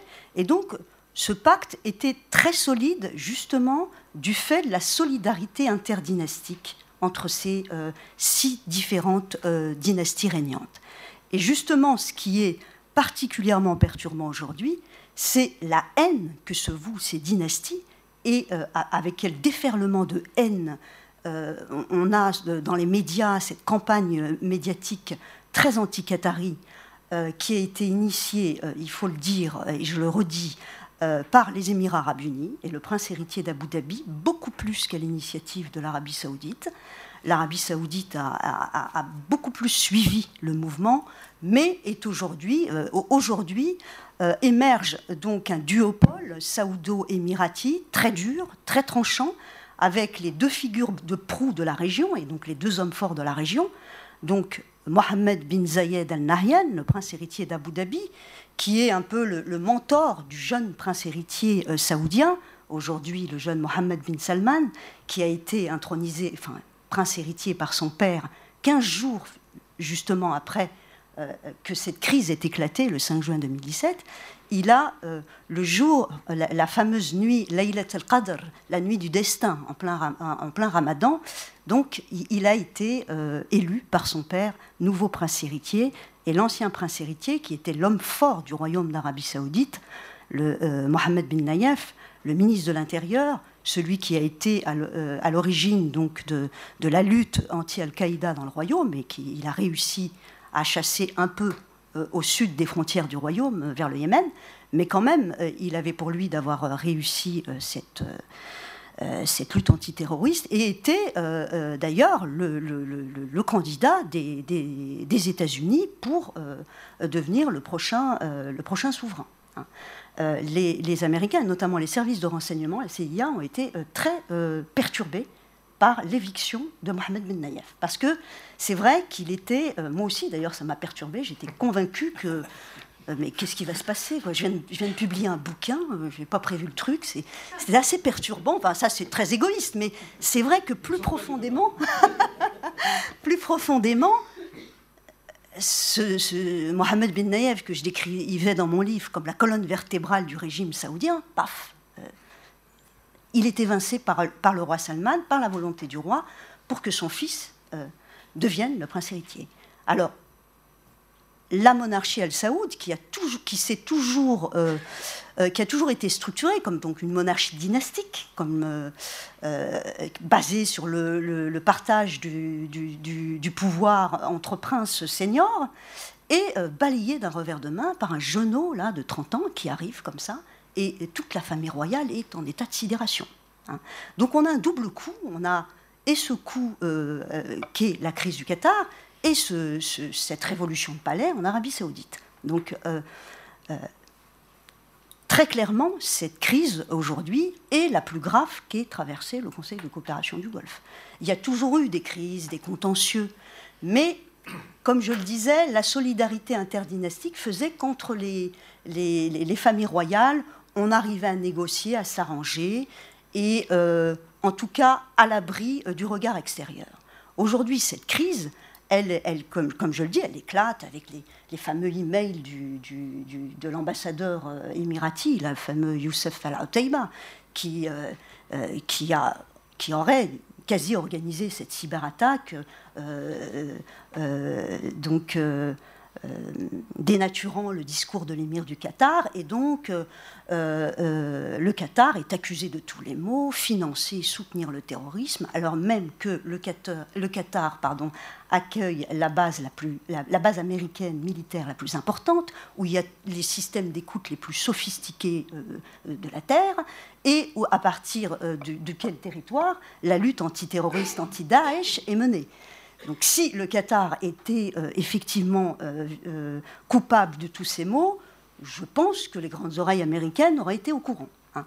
Et ce qui, se passe aussi, c'est que voilà, les États-Unis, l'administration Trump aussi est, en cause dans, dans, le pourrissement de cette crise, parce que évidemment, Donald Trump et, son gendre, euh, et ça, euh, je, vais un peu euh, nourrir l'exposé américain, vont prendre parti pour l'Arabie saoudite et les Émirats arabes unis, alors que les, les, les, deux têtes pensantes aux États-Unis, Rex Tillerson, donc au département d'État, et James Mattis, ministre de la Défense, eux, c'est pas qu'ils prennent fait et cause pour le Qatar, mais qu'ils disent, mais ils vont expliquer tous les matins à Trump que euh, voilà, on a la base la plus importante euh, et c'est à partir de là que toute la lutte antiterroriste s'organise, que cette crise est totalement imbécile parce qu'elle elle contrevient totalement à la logique de containment contre l'Iran que les, Émirats arabes unis, que l'Arabie saoudite souhaitent au premier chef. Et, que donc cette crise euh, avec le Qatar fait que le Qatar va se rapprocher de l'Iran, et, donc, euh, essaie d'expliquer l'absurdité de, de, cette crise, à tel point que Trump dit, bon écoutez, moi, ces crises de personnes et de tribus, j'y comprends rien. Hein. Donc effectivement, on a, on a dans cette crise un peu de ça. C'est des, rivalités personnelles, des, haines qui ressurgissent, et bien sûr, sur fond, évidemment, euh, de euh, rivalité politique un peu plus sérieuse, puisque ce qui est finalement reproché au Qatar, c'est d'avoir soutenu pendant les printemps arabes les mouvements euh, islamistes et notamment le, courant des frères musulmans, que ce soit Nahda en Tunisie, mais surtout le Morsi évidemment en Égypte, et les frères musulmans syriens également, et voir d'autres groupes qui se sont agrégés à l'imbroglio syrien que Eberhardt euh, décrira mieux que moi. Euh, et, euh, donc, en fait, voilà ce qui, ce qui, ce qui cristallise cette crise. Donc, effectivement, cette crise aujourd'hui est vieille de huit mois. Euh, les, tweets et les déclarations euh, sympathiques en tout genre euh, continuent à profuser. Et il y a eu quand même, le 30 et 31 janvier, un dialogue stratégique très important, qui s'est tenu à Washington entre le Qatar et les États-Unis. Et on a, vu à quel point le Qatar avait été loué comme l'un des pays modèles en termes de lutte antiterroriste, partenaire modèle. Donc ça a infligé quand même un sacré camouflet euh, à l'Arabie, à ce duopole euh, naissant là et très dur, ce qu'on appelle les faucons du Golfe, MBZ et MBS, et les trigrammes qui leur sont consacrés. Donc un camouflet politique quand même assez important. Donc comment va se terminer cette crise? J'étais à Riyad au mois de décembre, et donc je, disais, mais comment vous... Enfin, je sais pas, quelle est l'issue? Est-ce qu'il va y avoir une issue? Euh, comment voyez-vous les choses? Bon, j'avais euh, des discussions avec des, conseillers du palais. Alors, il y, a, le gouvernement parallèle aujourd'hui, ce n'est pas tellement les ministères, c'est vraiment le palais royal, hein, aujourd'hui euh, à Riyad. Et, donc, vous avez des conseillers en tout genre, vous avez ces, fameux influenceurs, ces, personnalités qui contrôlent et gèrent un petit peu les réseaux sociaux. Vous savez que la population saoudienne est parmi la plus connectée au monde. Donc, euh, quand on dit que c'est un pays complètement euh, anachronique, etc., non, il y a une société ultra globalisée en, Arabie saoudite, malgré le conservatisme ambiant, etc. Et donc, euh, c'est vrai que 70% de la population, moins de 45 ans, est, essentiellement les yeux rivés sur les réseaux sociaux. Et quand vous avez donc une batterie de conseillers qui, qui, sont là euh, on dit trending des hashtags. Je ne sais plus comment, je sais plus parler euh, français, mais enfin c'est pousser euh, des hashtags, etc. En fait, tout est très contrôlé. C'est vrai que les gens s'expriment via les réseaux sociaux, c'est clair. Il y a des critiques assez virulentes, hein, que ce soit sur la concentration des pouvoirs par ce jeune prince héritier, ou alors cette nouvelle entente saoudo-émiratie qui, qui, pose question, notamment sur l'avenir de la région. Enfin, entente, euh, on voit les limites de cette entente euh, sur le conflit yéménite. Hein. C'est pas triste. Hein. Euh, mais globalement, c'est vrai que si ce duopole veut se maintenir et veut maintenir cette ligne dure pour non seulement imposer la ligne dure anti-frères musulmans et containment contre l'Iran, mais également pour influencer les processus de succession dans, dans, les autres pays. Parce que ça, ça sera l'étape suivante, probablement. Je, serais très étonnée de voir le prince euh, Salman, euh, euh, cet intellectuel à Bahreïn qui est le prince héritier, être maintenu. Hein. On a beaucoup plus aujourd'hui en tête Sheikh Nasser, qui est un dur de chez dur et qui est très proche des, des, deux faucons du, Golfe. On se pose la question, et c'est pourquoi en Oman, où j'étais au mois de mars dernier, euh, on a verrouillé la question de la succession, mais parce que le Oman est un sultanat ibadite et que donc l'ibadisme interdit qu'on révèle le successeur, parce que ça doit se faire d'une manière consensuelle, dans, une shura, etc., on n'a pas révélé le nom. Mais le sultan Qaboos euh, est en veille. Il sait très bien que euh, ses, deux copains un petit peu au nord ont les yeux rivés sur, sur ce qui se passera après, après, après sa mort. Hein. Et il y a le cas particulier du Koweït qui, bon an mal an, a essayé de conduire cette médiation et où l'émir du Koweït, qui est le doyen de la région, et qui est l'un des diplomates les plus capés du monde arabe. Il a d'ailleurs eu plusieurs prix euh, euh, par l'ONU, etc. C'est vrai que c'était ce, ministre des Affaires étrangères koweïtien qui était à la tête de la diplomatie koweïtienne, dont on a oublié, qui était à la, qui, était à la tête des non-alignés quand même, hein. euh, et où on a vu le Fatah de Yasser Arafat, qui est né à, à Koweït à l'époque. Avant donc son invasion et sa satellisation un petit peu par les États-Unis et un petit peu par le parrain saoudien, le Koweït a été euh, un pays en pointe en matière de, diplomatie très originale. C'est ce, cette monarchie qui a euh, contracté les premiers euh, accords de défense, notamment avec, la Russie, qui a été le premier à engager une relation diplomatique avec la Chine. Donc le Koweït a aussi ce passif, et c'est pas pour rien que le Koweït a, été d'ailleurs euh, choisi par l'Arabie saoudite pour essayer de mener cette médiation. Parce qu'au début, l'Arabie saoudite, peut-être sous l'influence du roi Salman, qui est lui aussi un aîné et qui avait l'habitude quand même de négocier à l'ancienne, et non pas de, faire exploser comme ça euh, les, divisions euh, au grand jour, euh, avait en tête que l'émir du Koweït serait la personne idoine pour, pour régler la question. Le problème, c'est que les jeunes ont pris le pouvoir et qu'on assiste aujourd'hui à, à, une rupture brutale du leadership dans cette région, avec des personnalités qui concentrent le pouvoir autour d'eux, et qui sont des personnalités extrêmement, euh, donc au style, extrêmement tranchant et qui euh, dénotent avec euh, la culture traditionnelle d'un leadership beaucoup plus on, négocie, on s'entend entre familles et cette culture-là semble effectivement appartenir au passé. Je n'ai pas parlé dans les faits factuellement de cette crise parce que c'est pas tellement ça qui est intéressant c'est euh, vraiment ce que ça dit en termes de, polarisation aujourd'hui et, ce que ça dit aussi pour l'avenir euh, quand même très incertain de cette région qui était quand même un havre de stabilité dans le monde arabe. Hein. Aujourd'hui, on a la guerre au Yémen qui se passe très mal, les guerres au Yémen, on ne peut pas dire que c'est la guerre, mais les guerres. On, a ce, contentieux, vraiment cette tension très forte avec le Qatar. Et puis on a aussi euh, cette tension euh, de fond, bien sûr, avec l'Iran. Voilà. Je m'arrêterai là et puis je répondrai à vos questions. Si... Merci beaucoup, Fatia. En tous les cas, cette intervention montre en tous les cas que, en matière de, diplomatie disruptive, il n'y a pas que Donald Trump justement, c'est que même les émirs en général, euh, tout à fait polissés dans la tradition, finalement sont, chahutés par de nouveaux leaders.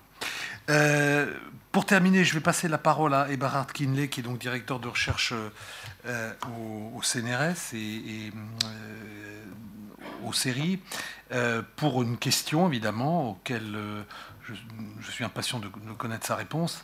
Est-ce qu'en Syrie, il y a bel et bien une victoire du régime qui se profile? Est-ce que je peux avoir le micro-baladeur? Absolument. Bien, alors on va terminer ce périple euh, dans une autre partie euh, du Moyen-Orient, donc en Syrie, où la situation est, bon, n'est guère plus encourageante, au fait. Euh, voilà.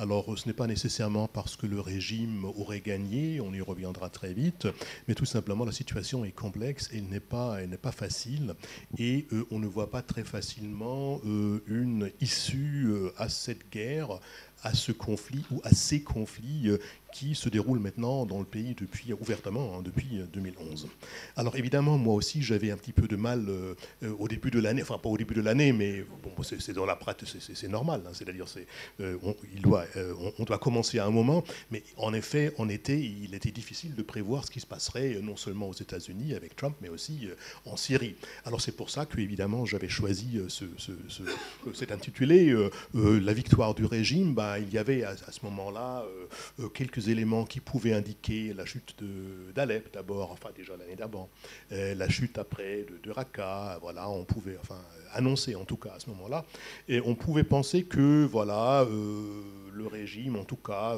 on est encore aujourd'hui dans une dynamique où, à beaucoup d'observateurs et aussi au grand public, il semble que le régime de Damas, il est en train de l'emporter. Et il a certainement, il a emporté un petit peu, hein, c'est-à-dire il a euh, gagné euh, du terrain euh, par-ci, par-là. Et donc la question, déjà à l'époque, elle était, je pense, elle était viable, elle était légitime, mais j'avais évidemment pris la précaution de la terminer par, par, par un point d'interrogation. Enfin, une question se termine toujours par un point d'interrogation, évidemment, mais le point d'interrogation, il était très important et il est encore aujourd'hui. Alors, est-ce qu'il y a victoire du régime? Euh, oui ou non, bah, euh, comme je vous ai dit, euh, il semble actuellement que le régime, en tout cas le régime est renforcé, il est renforcé sur le terrain, mais évidemment on sait très bien qu'il ne renforcé que grâce à ses alliés, des alliés de taille, la Russie d'une part et l'Iran et les Hezbollah d'autre part. Sans ces alliés, il ne serait pas dans la situation dans laquelle il est actuellement. Et évidemment, une des questions qu'on doit se poser, euh, qu'est-ce qui se passe si les Alliés euh, bah, n'y sont plus? Parce que bon, les Russes, on sait qu'ils aimeraient bien partir d'un côté, hein, les Iraniens peut-être un petit peu moins, mais les Russes ont fait, des, enfin, il y a du côté russe, il y a un certain nombre de déclarations. Et maintenant, on n'est pas obligé de croire ce qu'on dit. N'empêche que voilà, il y a tout un tas de, disons, euh, de, facteurs qui, euh, convergent euh, et qui nous permettent de penser qu'en effet, les Russes aimeraient plutôt partir à un moment de la Syrie. Mais ça, c'est compliqué. Pour l'instant, ils y sont. Donc le régime semble l'emporter d'une manière ou d'une autre, mais il y a quand même un certain nombre d'interrogations qui, voilà, un certain nombre de questions qu'il faut se poser. Alors, si l'on parle de la victoire du régime, d'abord, évidemment, regardons le terrain. Qu'est-ce qui se passe? Alors, voilà, euh, en effet, euh, le, gouvernement, enfin, le régime a, repris une partie du territoire.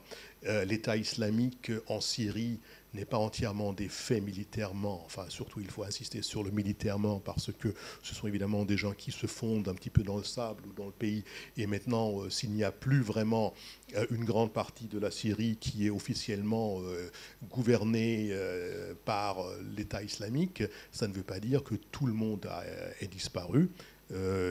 Vers l'Irak, c'est difficile, évidemment, bon, voilà, parce qu'en Irak, ils sont encore dans une situation beaucoup plus, beaucoup plus difficile qu'en Syrie. On dit que certains euh, voilà, ont pris le chemin du Mali et ailleurs, c'est certainement vrai, euh, mais il y en a d'autres tout simplement ben voilà, qui attendent peut-être de meilleurs jours. Et, donc euh, l'État islamique, il est, il est militairement défait actuellement, mais pas entièrement. Donc ça c'est déjà une première, disons, un premier, premier caveat, une première réserve. Après, bon, regardons ce qui se passe ailleurs. Ben, vous êtes tous, vous suivez les informations à la télévision et ailleurs. Il y a actuellement euh, une action militaire d'envergure turque près d'Afrin, donc dans le nord-est euh, du pays. On ne sait pas exactement comment ça va se terminer. En tout cas, elle dure beaucoup plus longtemps que probablement prévu, donc euh, elle semble s'enliser d'une certaine manière. on ne sait pas exactement ce qui se passera dans ce coin-là. Plus au sud, évidemment, on a Irbil, euh, euh, euh, qui est toute une région qui est encore dominée partiellement par des, forces rebelles qui sont certes sous, sous pression russe, aérienne russe et du, régime syrien, mais qui jouissent aussi d'une certaine, peut-être, d'un certain soutien turc. Et on verra jusqu'où ça va. Je ne vais pas entrer dans les détails ici. En tout cas, là, on a encore une partie du territoire qui échappe au contrôle du gouvernement. Et, on ne sait pas pour combien de temps. Évidemment, euh, la bataille, euh, elle peut être proche, mais on ne le sait pas.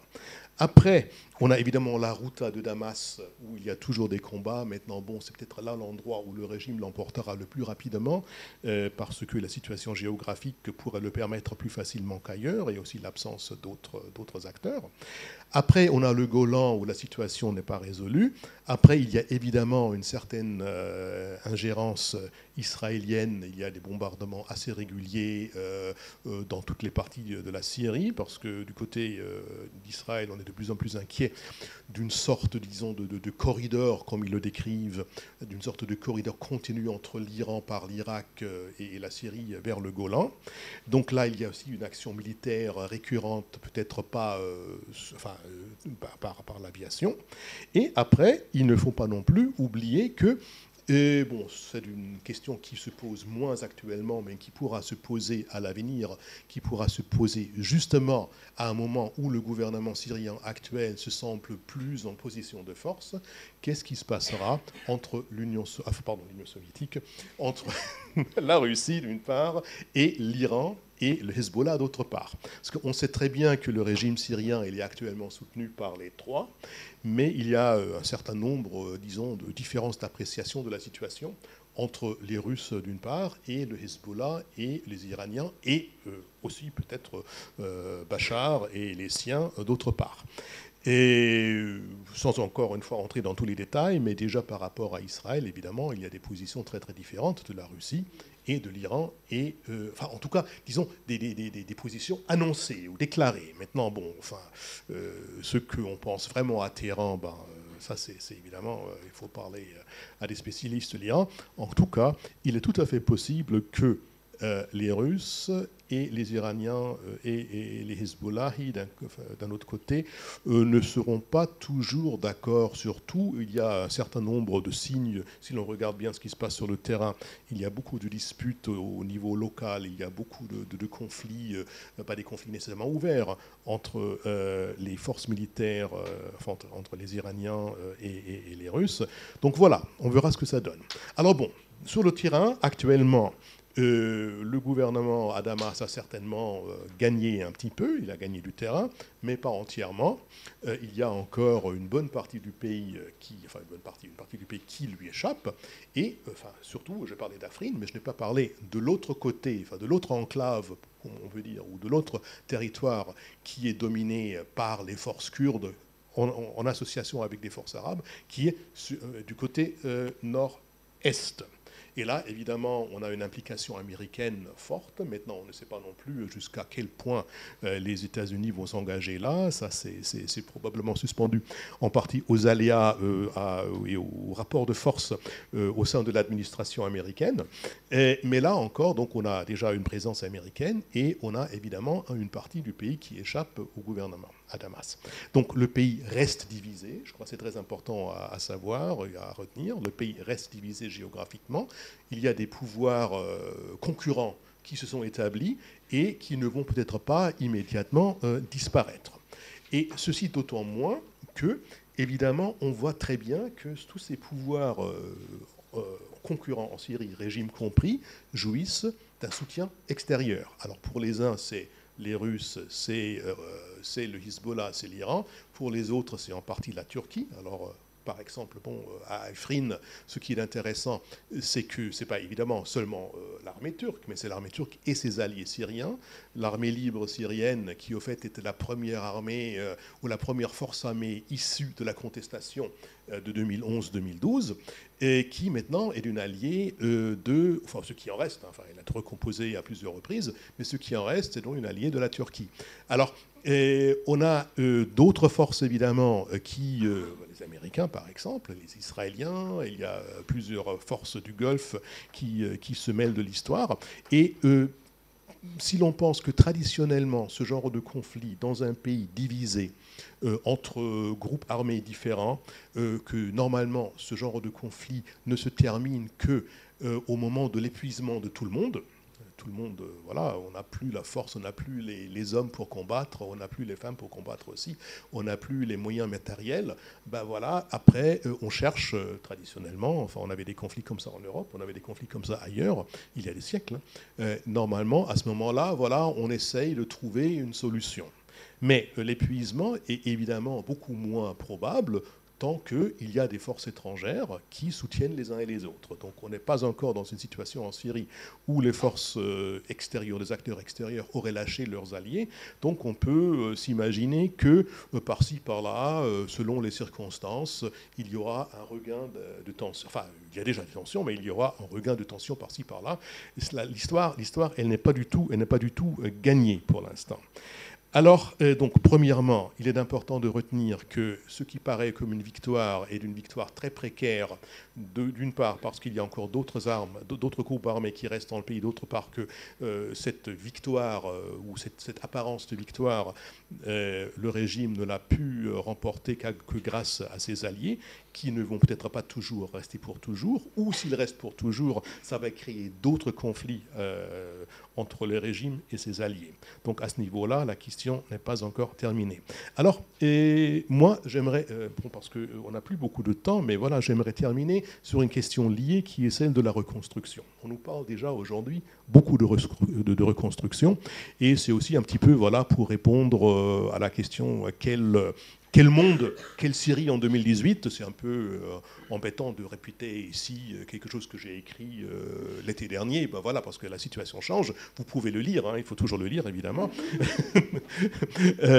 mais voilà, reconstruction. On nous parle déjà beaucoup de reconstruction de la Syrie, et c'est vrai que les acteurs les plus divers sont sur le starting block. On le voit au Liban, la ville de Tripoli, très sunnite, hein, très sunnite, la ville de Tripoli de mon temps, parce que j'ai passé les quatre dernières années au Liban.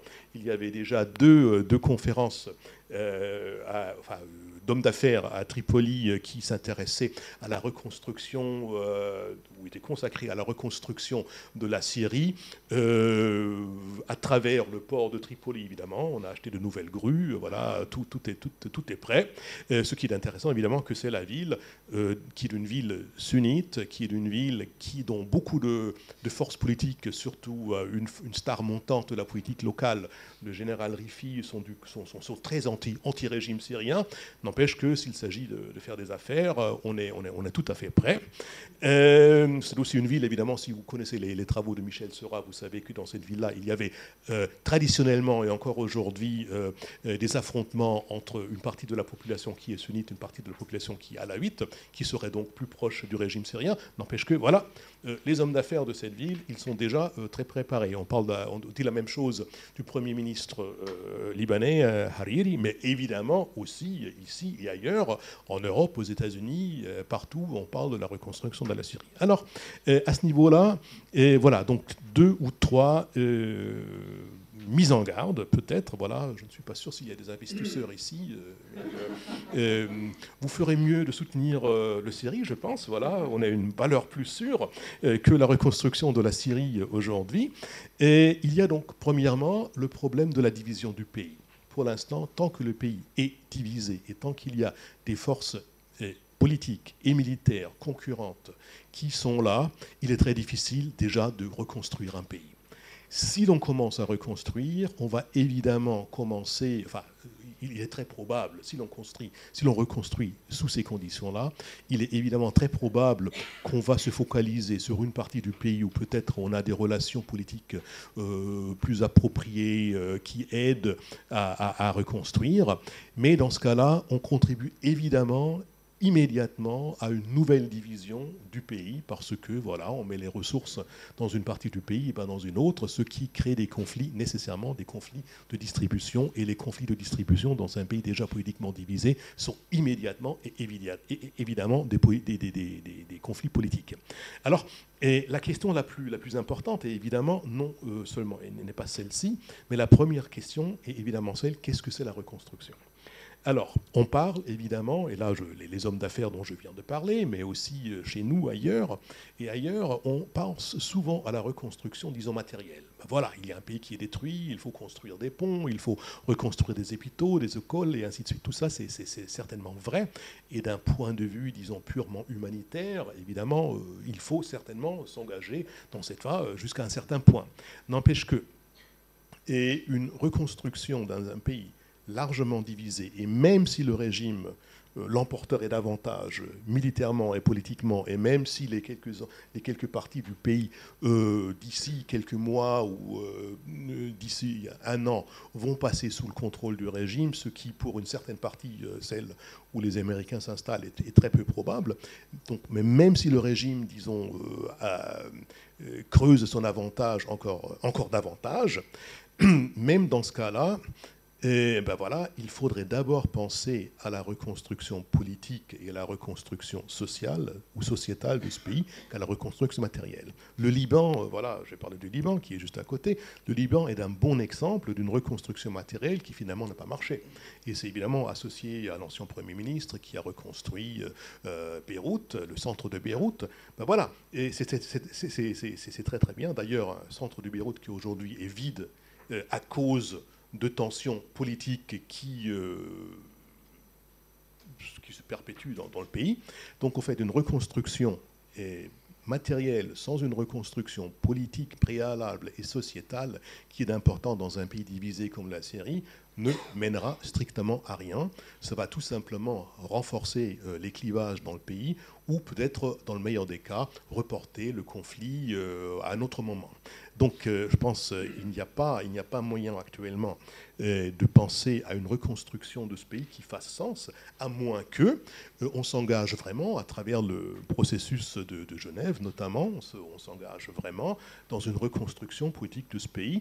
Mais tout ce qu'on apprend depuis il y a quelques temps du processus de Genève est évidemment assez décourageant parce que sur le terrain, le régime et ses alliés ont largement pris le dessus, largement, mais pas entièrement, et que donc toutes ces idées d'un régime transitoire, d'une, bon, on parle toujours de la Constitution, mais la Constitution, voilà, la Constitution sans une répartition, une nouvelle répartition du pouvoir réel ne sert à strictement rien. Donc voilà que tout, tout ce qu'on aurait pu discuter à Genève pour contribuer à une reconstruction politique du pays, on ne le fait plus. Donc cette reconstruction politique, pour l'instant, elle n'est pas, elle n'est pas vraiment très proche. Alors, et dernière remarque euh, sur la reconstruction, encore une fois un peu pessimiste, euh, c'est que euh, actuellement, on constate, si l'on commence à, reconstruire ou si l'on commence à, à, dépenser ou à investir dans les, dans les partis qui sont contrôlés par le gouvernement, on est quand même aussi en train, on serait en train de euh, souscrire à une politique euh, qui est parfois un petit peu ignorée euh, dans le public, mais qui est, qui, qui vraie. Il y a en Syrie, depuis 2011, et notamment depuis que les troupes du régime l'emportent par-ci, par-là, il y a une purification ethnique, il y a la confiscation de titres de propriété de beaucoup de gens, c'est-à-dire on contribuerait à une reconstruction qui serait quand même très très biaisée en faveur des soutiens, des anciens soutiens, des soutiens actuels du régime. Donc voilà. Et pour 2018, je pense, voilà, il y a une question, enfin il y a deux questions qui se posent. C'est celle évidemment de l'évolution du ou des conflits, parce que peut-être il est plus, plus, plus, plus, approprié de parler de plusieurs conflits euh, en Syrie qui se déroulent en même temps. Et, là, la question n'est pas encore résolue. Et deuxièmement, je pense qu'il faudra être très très prudent par rapport à tout ce qui euh, voilà, semble reconstruction. Il faut regarder ça. La question est évidemment qu'à un moment, il faudra probablement le faire, mais une reconstruction non conditionnelle ou non conditionnée, Maintenant, comment on pourra inclure des conditionnalités, ça c'est une autre question, ne mènera probablement pas euh, aux effets euh, escomptés. Merci beaucoup, Eberhard, pour cette euh, présentation. En effet, bon, qui n'incite guère l'optimisme, mais comment pourrait-on l'être après, après six ans de, de, guerre? C'est un peu difficile de, l'être beaucoup. Voilà, en tous les cas, il est temps d'arriver au temps du, débat. Qui veut poser des questions euh, à nos différents intervenants Peut-être sur les Moyen-Orientaux d'abord Personne Si oui, euh, Sur la Syrie, on parlait de reconstruction, mais est-ce que ça ne doit pas passer par une, division, enfin entériner l'éclatement de l'État syrien? Est-ce que ce n'est pas la précondition, si vous voulez, à une sortie de, de relative stabilité? Alors, moi, je me permets peut-être de, greffer un, commentaire sur ça, qui est lié à ce que tu as dit à l'instant sur la question de est-ce qu'on ne va pas entériner d'une façon ou d'une autre, euh, entre autres, la, finalement, ce qui est aussi un des résultats de la guerre, c'est-à-dire les déplacements de population, le fait que des, des régions où les populations étaient relativement mêlées sont plus homogènes. Si on est dans une lecture qu'on pourrait peut-être qualifier de réaliste, mais j'assume ce réalisme, est-ce que finalement ce ne serait pas une mauvaise situation euh, euh, Plutôt une bonne situation que, ce détricotage ethnique? Parce que si tu réfléchis à un pays que tu connais bien, qui est le pays voisin du Liban, le résultat de la guerre, des 15 ans de guerre, ça a été en effet une homogénéisation relative à l'intérieur du Liban. C'est-à-dire que le, que, le chouf, par exemple, est devenu druze, que les chrétiens, pour une partie, ont été, euh, ont été chassés, qui ne sont plus revenus, et que toutes les études montrent que euh, l'homogénéité intracommunautaire s'est accrue du fait de la guerre. Mais est-ce que quelque part, ce n'était pas le prix non plus d'une certaine stabilité euh, du Liban depuis? Ça n'a pas réglé les problèmes de fond, je suis d'accord, mais ça, ça, ça, ça, a mis fin au conflit et ça, a empêché en tous les cas les choses de, de, de, dégénérer. Euh, quand on est dans une sortie de, conflit dans une société profondément divisée, c'est peut-être pas la solution idéale, mais c'est peut-être la moins pire, in fine? Je réponds tout de suite. Sauf si ça porte un peu sur la même chose. alors allez-y comme ça. Sur la, pour compléter sur la reconstruction, euh, j'aurais tendance à poser la question qui va payer, sachant que les, Russes et les Iraniens, comme base de financement, c'est quand même un petit peu léger. Les, Occidentaux, ce serait étonnant qui, contribuent à financer le, régime Assad. Est-ce que, est -ce que la Chine euh, pourrait contribuer? Sachant que la Chine, a priori, serait moins regardante sur les questions de droits de l'homme. Je commence par la dernière, c'est la plus simple peut-être. Euh, voilà. Euh, évidemment, trouver les, fonds ne sera pas simple. Hein. Et ça, c'est évident. Mais pour moi, la question, est relativement simple. En effet, pour l'instant, euh, une reconstruction matérielle de la Syrie ne serait possible que grâce ou bien à des garanties ou à des financements européens, japonais, OECD, largement Et c'est pour ça aussi, évidemment, que je pense qu'il faut être très très prudent parce que euh, il y a euh, par-ci par-là un enthousiasme déjà euh, pour la reconstruction. Je ne sais pas d'où il vient, mais peut-être c'est tout simplement que les uns et les autres préparent ou cherchent des garanties euh, pour leurs futurs investissements. Et je pense qu'il faut être très, très prudent. Euh, je passe à la deuxième question, euh, qui est la deuxième plus simple à, laquelle je peux répondre. Et après, je, parle, je répondrai à Alain. Alors, c'est ce que je voulais dire, c'est-à-dire, vous avez tout à fait raison, c'est que, bon, tant qu'on on est actuellement dans un pays qui est divisé, et si l'on n'arrive pas dans le meilleur des cas. Hein, c'est-à-dire, euh, toutes les, euh, si, on était dans une, si on était dans une situation dans laquelle on pouvait contribuer à la reconstruction matérielle de la Syrie, hôpitaux, euh, ponts, chaussées, écoles et ainsi de suite, dans toutes les parties de la Syrie, ça pourrait à la rigueur passer. Et ça pourrait à la rigueur ne pas trop exacerber les divisions actuelles dans la Syrie en Syrie. Si maintenant euh, on ne peut, on a accès qu'à une partie du pays on met, euh, voilà, euh, on, investit ici ou là, on met tout l'aide dans une ville ou dans une autre, dans une région, ça va accentuer les divisions d'abord matérielles et après politiques du pays. Donc voilà, ça, voilà, c'est ce que je voulais dire en tout cas. Donc là, je serais tout à fait d'accord avec vous. Alors maintenant, pour la question, voilà. Alors, ce qui est un peu gênant en Syrie, c'est que c'est que euh, alors, euh, Bachar al-Assad, au moins à deux reprises, il, a, il, nous a expliqué que la situation euh, syrienne, de la Syrie aujourd'hui était relativement difficile du point de vue matériel, mais du point de vue social, il n'a pas dit sociétal, la Syrie était dans une meilleure position aujourd'hui qu'avant parce que la société syrienne était plus saine. Alors, ce qu'il voulait dire, c'est que tous ceux qui sont cause de problèmes, bah, ils sont déplacés ou ils sont déplacés internes, ou bien ils sont partis mieux encore. Donc au fait, l'idée n'est pas du tout de faire revenir des gens nécessairement. L'idée est plutôt euh, de redistribuer les terres, euh, les, euh, les, ressources à l'intérieur de la Syrie, mais pas nécessairement en incluant ceux qui sont partis ou ceux qui sont déplacés. Alors ça, évidemment, ça pose un problème vu déjà le nombre des personnes. Alors maintenant, mais passons euh, à la, vraie question que, tu as posée.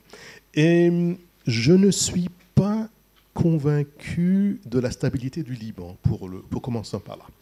Alors, et, on voit au Liban actuellement, euh, à peu près, euh, alors 89, donc la fin officielle de la guerre civile 89 aujourd'hui, donc voilà quasiment 20 ans, 20 ans après, on voit exactement les mêmes euh, les mêmes clivages politiques dans le pays. Euh, seule différence, c'est que euh, y en a qui n'ont plus les moyens actuellement, ou actuellement qui n'ont pas les moyens de s'imposer, et d'autres qui, il y a un déséquilibre du pouvoir qui est très très fort, et que personne ne peut vraiment, enfin on peut le, on peut, on peut le saluer, on peut le, regretter, hein, mais bon, Hezbollah est vraiment l'acteur le plus fort, et personne ne peut vraiment, ou n'a vraiment envie de, de, de s'opposer à Hezbollah. Mais donc les moyens euh, ceux qui aimeraient s'y opposer n'ont pas les moyens, mais ils aimeraient bien le faire. Alors, euh, euh, bon, enfin, je pourrais vous, raconter des anecdotes, hein, voilà, mais, ce n'est pas seulement des anecdotes, hein, il y a beaucoup de, enfin, il y a beaucoup d'évidence, si l'on veut dire. Donc, je ne suis pas sûr sur les Liban aujourd'hui, et grâce à ces mouvements de population qu'il a eus, si le Liban est dans une meilleure position aujourd'hui, plus stable, qu'il euh, ne l'avait été ou qu'il était euh, pendant la, guerre civile. Donc ça, c'est le premier point. Et le deuxième est que nous avons euh, dans pas mal de pays, en Irak, en Syrie, toujours, mais aussi au Liban, et pendant la guerre civile, il y avait, ou il y a, il y a, des, quartiers de ville, enfin, un, un, exemple plus récent, c'est assez marrant, c'est à Kirkuk.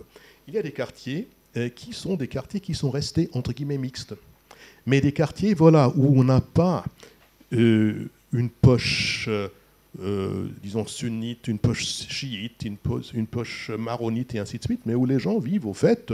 Vous avez des voisins qui, voilà, ce n'est pas la majorité, loin de cela, mais il y a des quartiers qui existaient comme ça, et au fait, des quartiers qui, récemment encore, à Kirkuk, ont résisté à la mobilisation, partiellement en tout cas, à la mobilisation euh, identitaire. Il y a des quartiers comme ça à Beyrouth. Il y a des villages chiites près de Jbeil qui restaient chiites pendant toute la guerre euh, civile.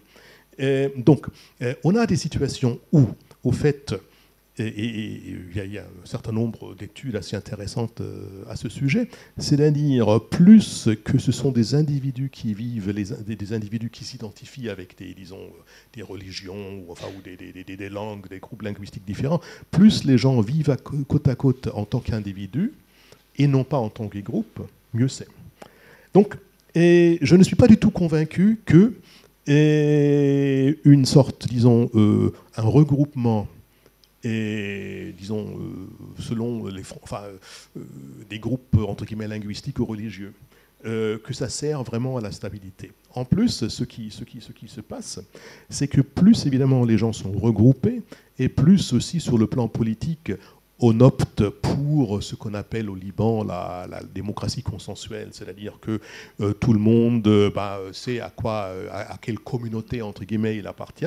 Plus évidemment, on fige les, frontières entre les groupes, parce que bon voilà, vous le savez très bien, au Liban actuellement, vous ne pouvez pas vous faire élire sans que, sans être ou bien voilà avoir une, une, communauté d'appartenance définie. Donc, au fait, ça, ça, ça crée plutôt, enfin, il n'y a pas, de, solution idéale.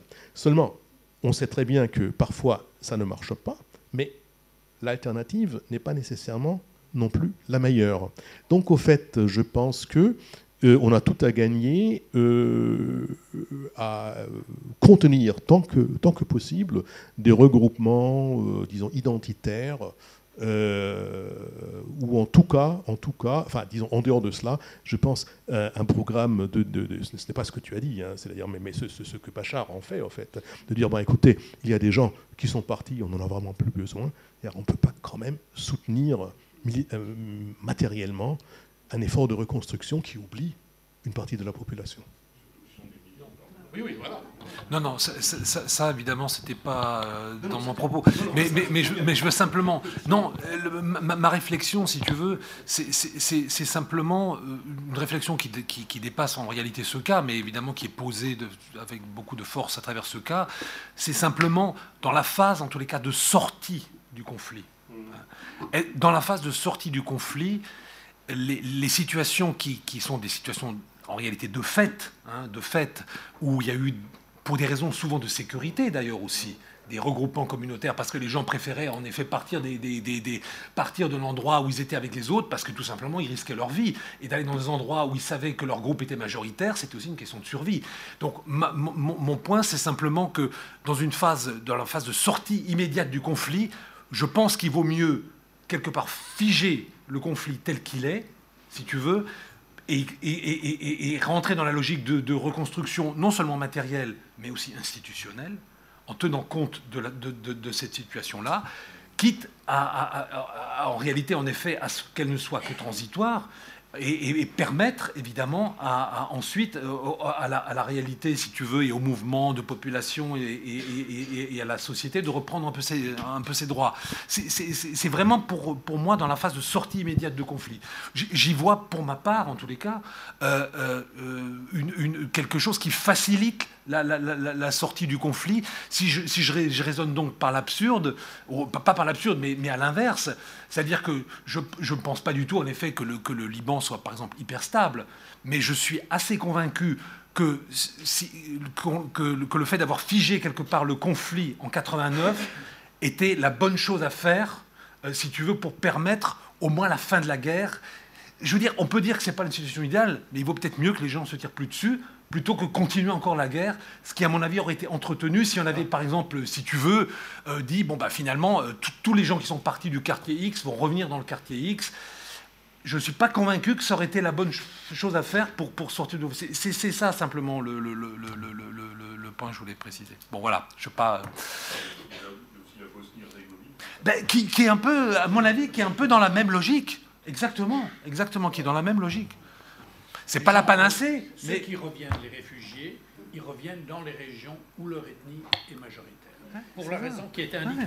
C'est une question de sécurité bah, il y a aussi, évidemment. Euh, au Liban, finalement, l'arrivée des réfugiés de Syrie, ça amène tout le monde à être, je crois que c'est un facteur modérateur, je veux dire, sur la politique interne. Hein. Le, Hezbollah mène la guerre euh, en Syrie, mais à l'intérieur, personne, je crois, même les, enfin les, les, les euh, les chrétiens auxquels j'ai eu l'occasion de parler, personne ne considère que ce soit ça le danger principal, parce qu'ils considèrent que maintenant, personne n'a envie ni de replonger dans la guerre qu'ils ont connue, ni euh, de, plonger dans la guerre qu'ils peuvent observer. Euh, si, jamais il y a prochaine guerre civile au Liban, ce qui n'est pas exclu, ce n'est pas, c'est-à-dire, je pense que l'histoire, la, question de la volonté est indépendante euh, d'une nouvelle guerre ou non. C'est-à-dire on glisse dans les guerres, ce n'est pas nécessairement euh, euh, une, ce n'est pas nécessairement une. bon, mais bon, là on parle du Liban, on parle pas de la Syrie. ce qui m'importe pour la Syrie, nous avons un certain nombre de cas en Syrie, en Irak, au Liban, dans des pays qui sont divisés selon des, disons, des, clivages qu'on appelle linguistiques ou religieux. Et on a montré, dans, on a un peu montré dans ces pays-là que il y a un certain nombre, une partie de la population qui a pu vivre, même dans des contraintes extrêmes, qui a pu survivre dans ces conditions-là. Un autre exemple pour, la Syrie serait un certain nombre de villages, parfois euh, alawites, parfois euh, sunnites euh, autour de Homs, qui, pendant, depuis 2011, à quelques exceptions près, avec quelques, quelques, quelques dérives, ont réussi à rester en bon voisinage. Voilà, donc euh, je pense qu'il faut prendre en compte ce genre de choses. Et, euh, maintenant, la question n'est évidemment pas de forcer, enfin, tu disais euh, l'exemple de, Chouf. Hein. Bah oui, enfin, le Chouf, bon, c'est une histoire, c'était une épuration ethnique pendant la guerre civile. Maintenant, bon, on ne va pas forcer les gens qui ont dû fuir à cause d'une. Voilà, on ne va pas les installer de force même si, entre-temps, évidemment, il y a un retour des, chrétiens euh, dans le chouf. Hein.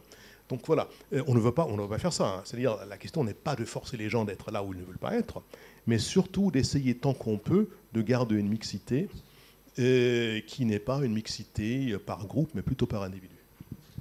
Bien, je crois qu'on va s'arrêter là. Nous avons déjà débordé un peu l'heure et la salle s'est progressivement vidé, mais il y a encore des vaillants euh, qui résistent encore et toujours, comme dirait l'autre. Et ben, je vous donne rendez-vous l'année prochaine. Voilà.